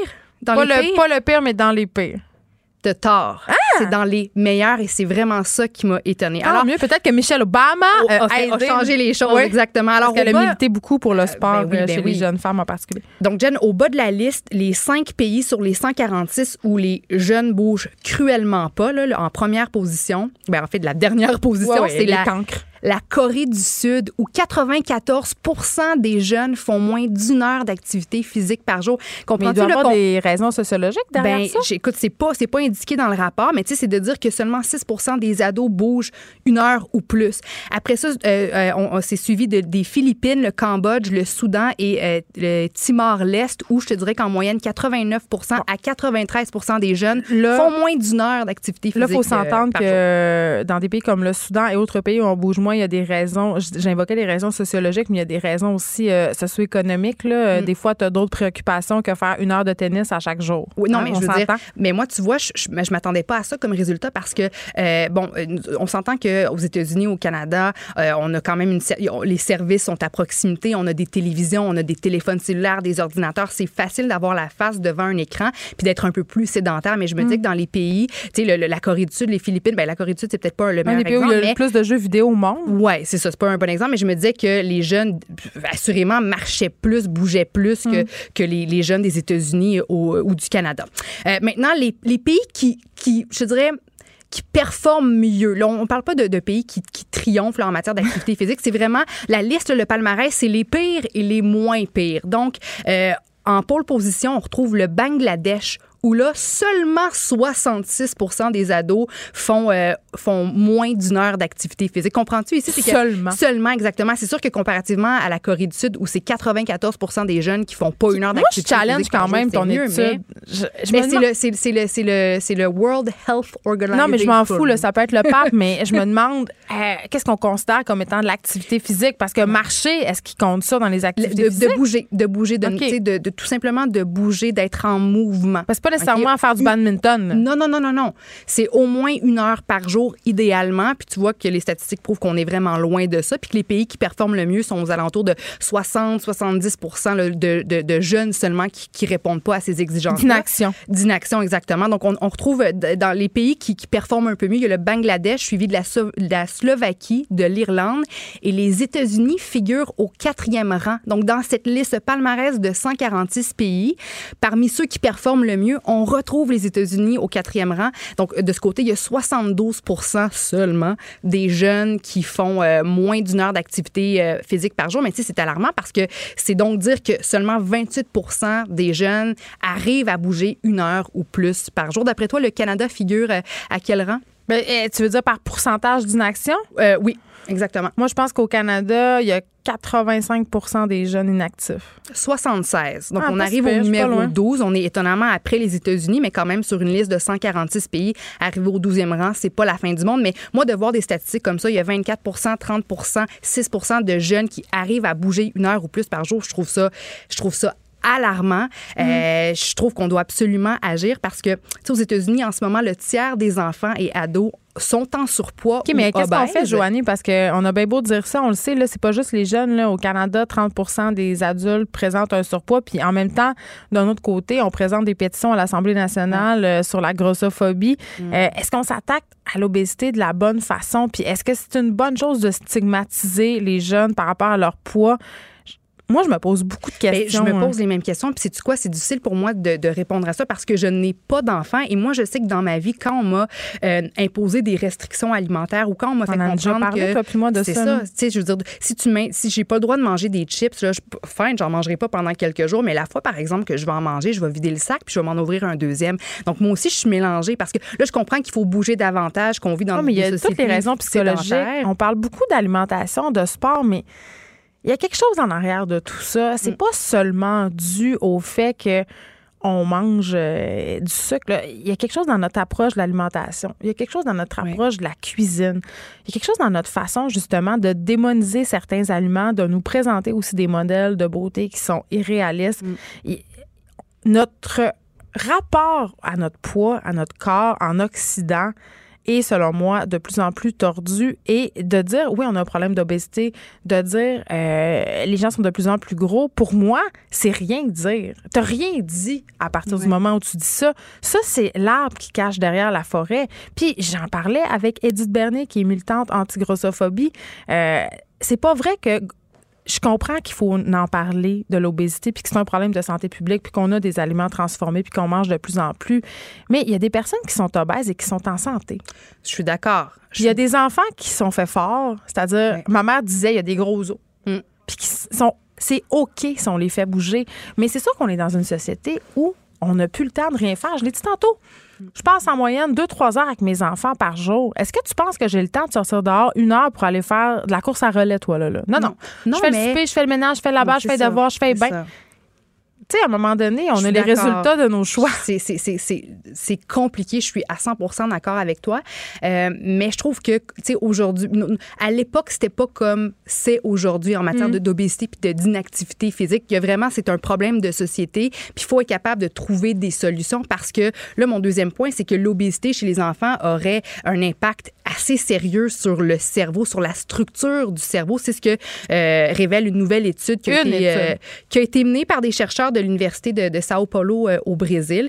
Puis cette étude-là révèle que les cerveaux d'enfants obèses sont plus abîmés et moins performants que les cerveaux de jeunes qui ont un poids euh, santé et que dans certains cas, ces dommages-là peuvent être irréversibles. Et qu'est-ce qui est l'obésité? Qu'est-ce qui est considéré comme l'obésité dans cette étude-là? Je veux dire, on peut faire dire n'importe quoi à des études, tu le sais. Bien, je pense que des spécialistes, des, des, médecins, je veux dire, on, on, sont capables de, de, de quand on parle d'enfants obèses, c'est que des médecins ont, ont analysé, on, Mais tu sais quand même, Joanie, qu'on juge encore l'obésité par rapport à l'IMC, qui est une mesure désuète. Ce qui est ridicule. C'est pour ça que moi, je me méfie de ce genre d'études-là qui est très sensationnaliste à prime abord, puis c'est très inquiétant. On lit ça, on fait « Oh mon Dieu, les cerveaux des enfants qui sont obèses, ça va pas bien. » Mais là, tu vois, ce qui est intéressant, c'est que ce sont des scans de, cerveau. Donc, le cerveau, je veux dire, le cerveau ne ment pas, je trouve, à mon humble avis. Là. Donc, les chercheurs ont fait euh, des scans de cerveau sur 120 jeunes âgés entre 12 et 16 ans. Dans, dans le groupe, 59 d'entre eux étaient obèses, puis il y avait 61 donc des enfants qui avaient un poids santé. Puis les scans ont démontré que les régions du cerveau qui s'occupent entre autres de l'appétit, des émotions et du plaisir étaient pas mal plus endommagées euh, chez les jeunes obèses que chez les jeunes qui avaient un poids hmm. santé. Puis les chercheurs ont aussi remarqué que la zone du cerveau qui est reliée aux fonctions cognitives, donc euh, tout ce qui, est relié à l'efficacité puis la rapidité euh, cognitive, ben ça aussi c'était pas mal plus abîmé chez les jeunes en surpoids, ce qui nous permettrait de dire que oui, un enfant obèse ben, pourrait évidemment avoir plus de difficultés à l'école. Puis à, à ce sujet-là, le mois dernier, il y a une étude qui a été faite sur 2700 jeunes âgés entre 9 ans et 11 ans. Puis cette étude-là a vraiment euh, réussi à faire une corrélation solide entre obésité et faible performance euh, scolaire dans des tests de mémoire, dans, dans des tests de Est-ce que c'est dû à l'obésité ou c'est dû au stigma associé à l'obésité? C'est dû au fait que tu te fais écœurer à l'école? Ben, je veux dire, moi, je pense que le. Tout ça joue, c'est multifactoriel. Ben, si on est obèse parce que veut, veut pas, on mange beaucoup et je pense que ça. Pas nécessairement. Ben, pas nécessairement. C'est sûr qu'il y, y, a des cas à part, mais selon les chercheurs, le fait de. Bon, pour ceux qui mangent beaucoup et que pour qui ça, ça explique l'obésité. Ceux qui font de l'hyperphagie ou qui ont des épisodes de boulimie. Ou qui, qui, mangent, leurs plus plus de calories qu'ils en brûlent, mm. ben, les chercheurs trouvent que le fait de, de toujours manger, ben, ça, ça créerait une réaction inflammatoire dans le cerveau, ce qui, par conséquent, pousserait le corps à éliminer, à détruire des tissus qui sont, qui sont importants euh, à notre santé, à notre, la santé du cerveau. Puis les médecins ont aussi remarqué que chez les personnes obèses, les hormones euh, qui régulent l'appétit, les hormones de la faim et de la satiété sont déréglées. Hmm. Donc la personne en obèse ou en surpoids serait aurait une, une, insensibilité face au sentiment de satiété, donc sent pas qu'elle n'a plus faim. Et en plus, elle a une surproduction d'hormones de faim. Donc la personne obèse sent tout le temps qu'elle a faim, puis sent pas qu'elle a pas faim. Je trouve c'est un cercle vicieux. C'est sûr que je trouve qu'on fait beaucoup de généralités. Je trouve qu'on fait beaucoup de généralités. Mais écoute, moi je, je te j'ai ma, ma soeur chez nous on est on est trois filles puis ma soeur plus vieille a toujours euh, été un petit peu plus bâtie. OK, c'est la, par rapport à son corps là, c'est la fille dans ma famille qui s'assume le plus, qui est le plus heureuse, elle brille, elle rayonne, c'est la l'une des plus belles femmes que j'ai vues dans ma vie là, ma, ma soeur un petit peu plus vieille puis elle pas de soucis, maillot elle a toujours été très très très bien dans sa peau, dans son corps a toujours eu, euh, a toujours été un petit peu plus bâtie que moi et ma sœur jumelle, mais elle a toujours été très, très, très en santé. Pas d'anxiété, pas de dépression. Euh, elle faisait, écoute, elle faisait de la nage synchronisée, là, elle, euh, à un niveau compétitif. Je veux dire, ben c'est ça. Donc, avec un discours comme ça, je comprends que quelqu'un de maigre peut aussi être pas mal moins en santé que quelqu'un qui est un petit peu plus Moi, j'ai envie qu'on, j'aurais envie à un moment donné qu'on arrête de parler d'études, qu'on arrête de dire aux personnes obèses, hey, votre, vos hormones de faim doivent être déréglées, puis oh mon Dieu, vos vos organes doivent être donc maganés, puis il y a des scans qui prouvent que le cerveau de vos enfants est, endommagé. On est beaucoup dans un discours culpabilisant. Moi, en tout cas, on conclura là-dessus. Là. Euh, je pense qu'on devrait justement euh, avoir une approche plus globale, être plus sensible, puis vraiment s'attarder à l'aspect psychologique. Arrêter de mettre ça, de mettre le fardeau sur les personnes. je suis d'accord, mais n'empêche... Il, y, a des décisions à prendre socialement. Oui, parce que, mais n'empêche qu'on a quand même un problème. Tu sais, en Grande-Bretagne, là, euh, on dit qu'en 2020, 50% des jeunes vont être obèses ou en surpoids. Euh, puis même... Mais arrêtez de taxer l'industrie de la malbouffe. Arrêtez de mettre des fillers, du sucre dans, dans les aliments transformés. Si, parce juste que ça crée des dépendances. Mais juste si on faisait ça, juste on faisait ça. Je suis d'accord. On d'éliminer une grosse partie du problème. Joanne Gontier, merci. Un sujet qui attise les passions. merci beaucoup. Merci.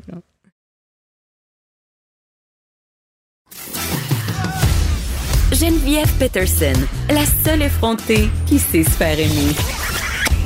Jusqu'à 15, vous écoutez Les effrontés. Elle est là, Émilie Ouellette, et elle nous donne des trucs pour intéresser nos jeunes à la lecture. Émilie? Oui, ben c'est parce qu'en fait, inspiré par le Salon du Livre qui s'est déroulé euh, la fin de semaine passée. Étais-tu là? Es-tu allée? Euh, je suis allée vendredi, mais j'ai foxé le Salon du ben Livre cette année pour aller écrire dans un chalet quand même, donc pour contribuer euh, à d'autres salons du livre. Mais je disais, je confessais au début de l'émission que moi, je pensais que j'allais m'en sauver avec mes enfants, de devoir les convaincre, les convertir à la lecture de façon génétique. Je me disais, donc ça doit dans l'ADN. Mais ma fille, Sophie, elle veut rien savoir. Oui, non, c'est ça. La plus vieille? La plus jeune. Non, la, celle du milieu. Celle du milieu, la, médiane. Médiane. la... pauvre enfant du milieu. Oui, non, mais euh, ouais, c'est ça. C'est pas. Euh, on pense souvent que ça va être comme. Bon, je sais pas, qu'est-ce qu'on. On, y pense pas, je pense, à la lecture avec les enfants euh, avant d'arriver à la lecture. Je veux dire, moi, je me suis pas mis à penser à ça enceinte, là, comment mes enfants vont vivre la lecture. Ah, moi, acheté des livres enceintes, des petits livres en carton, j'allais lire ça, mais tu sais, bon. La enceinte, professionnelle. Oui, oui. Dans ton ventre, tu lisais en vente. Non, non, j'achetais des livres pour mon futur enfant. OK, pour ton futur enfant. Moi, dans ma tête, j'allais lire des histoires à mes enfants avant de se coucher à chaque soir de ma vie parce que ça allait justement les mener sur le droit chemin de la lecture et ça fonctionne dans la plupart des cas. Puis c'est ça que tu fais? Tu lis à chaque soir? Oui. Avec mon fils de 4 ans, je lis une histoire chaque soir. Mais là, on est dans un, livre euh, des euh, créatures sous-marines. Donc, c'est pas vraiment des histoires, c'est des encyclopédies de, de ah oui. Puis là, plein, ça prend plein de mots. Puis tout ça. Mais théâtre, moi, tu vois, j'arrive pas à, maintenir comme je veux des fois. Mais il y a trop de soirs que je suis pas là chez nous. Puis que on dirait que ça, ça part. Mais, euh, une mère absente. je suis une mère absente et des enfants qui ne liront jamais. Des analphabètes. oui, c'est ça. Le problème de littératie, ça commence tôt chez nous. mais puis j'ai plusieurs enfants, on le dit souvent. Puis euh, donc, ils n'ont pas euh, la même affaire. Moi, tu vois, ma plus vieille, elle aime la lecture à trip au bout, à trip au bout. Fait qu'elle a comme pogné ça naturellement. Je ils sont toujours parfaits. Hein. C'est ça qui nous en fait faire d'autres. Et voilà. c'est ça le problème. Puis après, tu fais Ah, ils sont pas tous sur le même moule. C'est ça, puis là, on capote. Euh, mais oui, en vrai, il ne faut pas paniquer. On a euh, plusieurs trucs euh, à faire. Premièrement, un truc de base quand même, mais laisser traîner des livres partout. Là, je sais que ça a l'air simple, mais... C'est bien correct. Oui, mais non, mais il y en a qui vont ranger ça dans une bibliothèque parce qu'il faut que ça ait l'air de Pinterest. Tu sais qu'au Québec, on a en moyenne trois livres par famille. C'est une vieille étude quand même, mais ça m'avait beaucoup frappé. Qu'est-ce que tu veux dire? Ces livres-là, c'est le dictionnaire et le bottin téléphonique quand le, le bottin existait. Donc, j'imagine que la moyenne a descendu. Mais dans le sens que Bon, là, ma mère me texte et elle dit Je t'en ai tellement lu des histoires. C'est beau, maman, on le sait. Ben, tant mieux. Non, mais, puis, mais est-ce que euh, t'attends, tu veux dire qu'en moyenne, il n'y aurait pas plus de livres que ça par Il y a trois famille? livres par famille, environ. Environ, c'est pas beaucoup. Oh mon Dieu, je il y a le dictionnaire là-dedans. ma Ah, mais j'overload. euh, Ben, je- moi aussi. je- Moi, je fais monter Bon. la moyenne québécoise. euh, je sais plus Complètement. quoi faire. je sais plus Ben quoi non, faire. mais il y a ça aussi. Moi, j'ai une bibliothèque remplie, mais j'en laisse traîner dans la salle de bain, dans les chambres, pas loin de. Tu sais, comme juste qu'il y en ait un peu Pas juste des livres de recettes, là. Mais non, pas des, juste des livres de recettes, là. Des livres, euh, des livres, des fois, de, de- de n'importe quoi, des histoires, des romans, des BD, euh, n'importe quoi. Juste les. un ça, c'est juste un truc de base. Prêcher par l'exemple comme le sport. C'est ça. Salis ta maison avec des livres, là. Euh, mets-en partout. Mais moi, c'est rendu un problème chez nous, là, Émilie, les livres. Là. Je sais plus où les mettre. À la bibliothèque. Non, j'ai plus de place dans Mais donne-les. Ben, Non, c'est non, ça. mais je veux dire- Là, j'ai plein de livres parce qu'ici, on en reçoit énormément pour le travail. Fait que là, Ah je, fais- oui. je vais en donner plein. Dans Ben oui. Noël, je vais Tant- en donner plein. Quel- Je vais donner au suivant. Quel excellent Un cadeau. regift. Mais c'est des cadeaux, puis c'est écologique, puis on apprend, on, donne ça. une histoire, on adore ça. Euh, après ça, un autre truc, euh, s'assurer d'avoir des livres. Là, ça, je sais, encore là, je suis dans la base, là, désolé, là, mais il faut le C'est dire. notre super nanny. Ah, Je sais oui, mais c'est ça, merci, s'il vous plaît. Je, voilà. Euh, mais en, en- des livres à la bonne pointure. Tu sais, à la bonne pointure. Là, je sais. Donne dire pas. quoi, ça? Ah, ben, ça veut. Tu dire, donne pas Harry Potter à ton enfant de 5 ans? ben, moi, j'allais dire guerre épais. Tu donne pas guerre épais. Hey, donne pas guerre épais tout court. Malgré que ben, j'étais allée voir à la maison théâtre guerre épais de Toy Story. On- Ah ouais? euh, version enfant en théâtre de Ben marionnettes. C'était incroyable. Quand toi, t'étais enfant? Non, non, euh, Avec récemment, tes enfants. avec mes enfants. Ben. Ils ont fait, ils ont monté Guerre épais Je serais très curieuse. en théâtre et c'était excellent. Il y a des, il y a des collections de livres classiques Qui adaptés aux ça, enfants. en Et. C'est génial. Fait t'as les grands, euh, t'as les grands classiques de la Ben littérature Hey, aller voir contemporaine. ça. C'est quand même assez capoté. Pour vrai. Oui, oui. allez à la maison théâtre en général. En général. Mais là, ça, ça m'intéresse. Parce que ça, j'allais dire la bonne pointure. Donc, c'est- tu sais, il faut que tu lui donnes le goût. Il faut pas que tu le fasses fuir en courant. Puis il faut que ça y tente un peu. Fait que trouve des livres à la hauteur où tes enfants, ils sont rendus. OK? Puis ça, c'est souvent difficile parce que moi, j'ai l'impression. pa- Parce que c'est ça qui arrive quand tu as plus qu'un enfant, c'est que tu les compares entre eux, même si tu veux pas. Tu les Ben non, compares entre eux. On peut, on a des enfants préférés. Ben. ça, c'est lequel? Je le dis pas. Ah, ça, c'est mon running gag avec mon chum. Toujours essayer de faire dire ça. Euh, ça, ça change. Ah! C'est Ça jamais dépend des mon même saisons. qui est le préféré. Ça dépend des saisons puis des passes. Ah, Ouais. je, je, I so agree to that. Je sais pas pourquoi j'ai dit en anglais. Ben Euh, oui. T'es donc bien, Colin. I am so bilingual. OK, c'est ça bye. qu'on veut dire. Euh, après ça, euh, vas-y des fois par intérêt détourné. C'est ça que je veux dire. Des fois, tu sais, comme exemple, moi, mon fils traite beaucoup sur les jeux vidéo, très fort là-dedans. Il a vraiment aimé ça, aimé ça, aimé ça. L'histoire des jeux vidéo. Ben non, mais à un moment donné, c'est parce que OK, là on joue au jeu du Lego sur euh, jeux vidéo, il faut que tu lises pour ça parce que là il sait pas. Moi, je peux pas rester à côté de toi à toutes les deux secondes te dire oui, ça faut que tu sautes, faut que tu ailles chercher telle affaire, faut t'as oublié un dans la maison, faut que tu retournes, tu sais. Non, c'est beaucoup de gestion. Dieu sait qu'on met ça devant les jeux vidéo pour se dédouaner Ben, un peu pouvoir faire la vaisselle. Fait que, commande, euh, j'ai pas besoin d'être à côté de toi. Fait que là, ah, tu vois, ça serait intéressant que tu apprennes à lire, mon chéri. Puis donc, pour ça, il faut que tu pratiques parce que, donc, j'y vais par intérêt détourné. Les Pokémon, la même affaire. On a joué aux Pokémon euh, en masse. Moi, mes enfants tripaient sur les Pokémon. Ben, c'est drôle, hein, mais sur les Pokémon, il faut que tu lises qu'est-ce que ton Pokémon fait, puis c'est quoi sa, son attaque, puis c'est quoi. Fait que, des fois, intérêt détourné, c'est un moyen. Si je comprends bien ce que tu es en train de me dire, c'est que tu es pour la lecture, mais pas nécessairement sur le support livresque. Ah, mais non. On peut détourner ça. Moi, je pars du principe qu'apprendre à lire dans la vie, c'est un. je Oh non, mais non. Quand est-ce que je le suis? J'aurai des principes quand j'aurai assez d'argent pour le faire. Mais.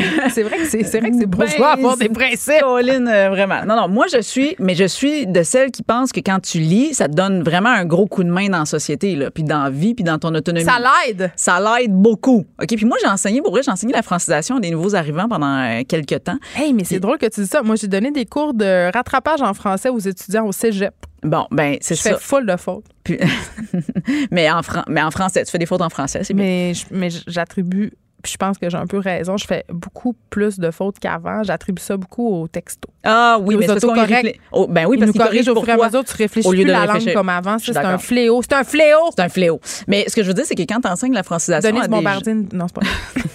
elle nous trouve sulfureuse.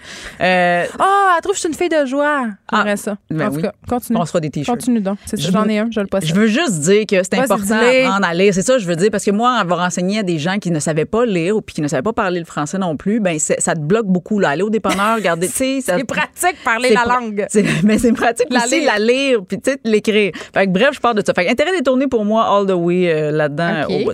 Après ça, tu peux lire pour quelqu'un d'autre. Pour Moi, ça, j'adore lire des histoires à mes enfants. Je fais les voix. Mais, mais a- c'est ça. ça. Mais, mais hein, moi, je, je, je- faire des voix, après ça, là, puis après ça, des fois, les- ces voix-là, ils reviennent dans d'autres Ouais, histoires. ouais, oh, on fait des liens. Ma fille plus vieille, elle me dit d'arrêter. Elle me dit, elle est gênée. Oui, mais à ça, c'est- elle Mais va l'être pour les cinq prochaines années, fait que c'est correct.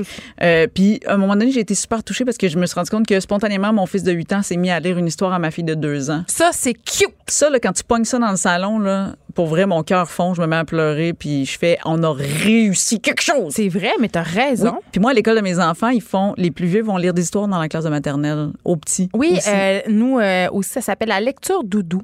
C'est Ben une oui. initiative, euh, c'est des ils jumellent les enfants de 5e et de 6e année avec des élèves en maternelle en première année. Je trouve ça formidable. C'est formidable, ça fait, ça fait plein d'affaires. Il y a plein d'affaires dans cette affaire-là. Si t'as pas, puis, ouais, vas-y, ce que tu t'avais dit. Non, mais c'est tout ce que j'aime aussi. Euh, ma fille, euh, Alice, elle a une bibliothèque de romans. Elle, elle, essaie de dépasser à sa sœur. Ah, lis Oui. ça, Sophie. Tu vois, j'ai beaucoup aimé ça. positive. Tu sais quoi, tu m'amènes à mon autre truc, Je cercle de lecture. Tellement une bonne T'es animatrice. tellement une bonne animatrice. Cercle de lecture. Cercle Moi- de lecture? Faites-vous Cercle- des clubs de lecture familiaux? Non. Ça, c'est nice. Moi, ben, euh, on n'est pas rendu là encore, ça, mais moi, moi. je les match avec des amis. Sais, comme, c'est ça le but. Fait que, exemple. Pour échanger? Ben, pour échanger ou en parler. Puis, moi, j'avais un voisin qui est en secondaire 2, ben, qui a beaucoup, qui- en fait, qui a réussi à donner un livre à mon fils qui a vraiment pogné. C'est la série de livres euh, Défense d'entrée. Je sais pas si tu connais. Bon. Ben, mon fils, il a, il a capoté là-dessus, euh, influencé par un autre ami, un autre, un voisin. On peut y ça. aller, on n'est pas obligé d'aller pour des histoires. Moi, je, le fils à mon chum, Ouais. euh, j'ai acheté un livre euh, sans, sans affaires bizarres et inusitées. Tu sais, Ben, des faits, vo- comme et- un espèce de record Guinness. Exactement. Ça, là, c'est le fun. Tu t'en rappelles ça? On avait tout un livre de même. Le livre des mystères du Reader Digest. Là. Absolument. Mais c'est un peu style encyclopédie, genre. C'est un peu on pige dedans. Ben, les filles rebelles, l'histoire pour filles rebelles, ça fait la même. Moi, je suis d'accord avec toi. C'est pas obligé d'être On un n'est pas obligé. C'est ça. On peut commencer par le commencement. Absolument. Après ça, va à la bibliothèque. Vas-y. Ah, Va- c'est une belle activité. Ça, c'est une belle activité. Oh, fun. non, mais une fois, t'es pas obligé d'y aller à chaque semaine. Non, mais c'est le fun. Moi, je me rappelle encore de l'émission de Passepartout où il y avait une scène où il y avait une petite fille qui allait à la bibliothèque. C'était comme un. Tu te rappelles, hein, c'était dans un trailer. Pas un trailer, mais un. Un trailer? Non, mais c'était pas une bibliothèque, c'était une bibliothèque, mobile, Mobile, c'est c'est ça, ça. Moi, j'étais là, je à la bibliothèque. Oui. Fait que je à chaque fois qu'on y va. Tu sais on- qu'il y a un libraire qui fait ça à travers le Québec, Non. qui se promène avec un kiosque, euh, je pense que c'est Michel Brûlé, je suis pas certaine. Puis il les vend ou Euh, les- il- oui, c'est comme un lib- une librairie indépendante qui se promène euh, Mais c'est pendant une l'été très bonne Québec. idée. Oui. C'est une très bonne idée. Mais là, il y a de ça dans les parcs aussi l'été. Les croque-livres, Les croque-livres, ça fait, mais il y a des gens qui font ça, que ça, on, on veut On ça. est donc bien passionnés de. On- écoute, puis le pire, c'est que j'en aurais, j'en aurais plein d'autres, mais je vais terminer avec ce truc-là. Trouve des livres niaiseux. Ça aussi. Moi, là, des livres sur le caca, on en a plein. Ben, les, lis- euh, les livres d'Élise Gravel. Des Gravel qui sont, ils savent parler aux enfants, c'est le fun. Mais c'est parce que si t'as, c'est Il y en a le l'expérience. pouls. Le pouls. Mais absolument. C'est vraiment trop bon. Le verre. Le- absolument. Fait que, tu sais, trouve des livres qui vont faire rire tes enfants, ça risque de les accrocher. Puis après ça, puis, euh, La lecture comme une corvée, c'est non. c'est non.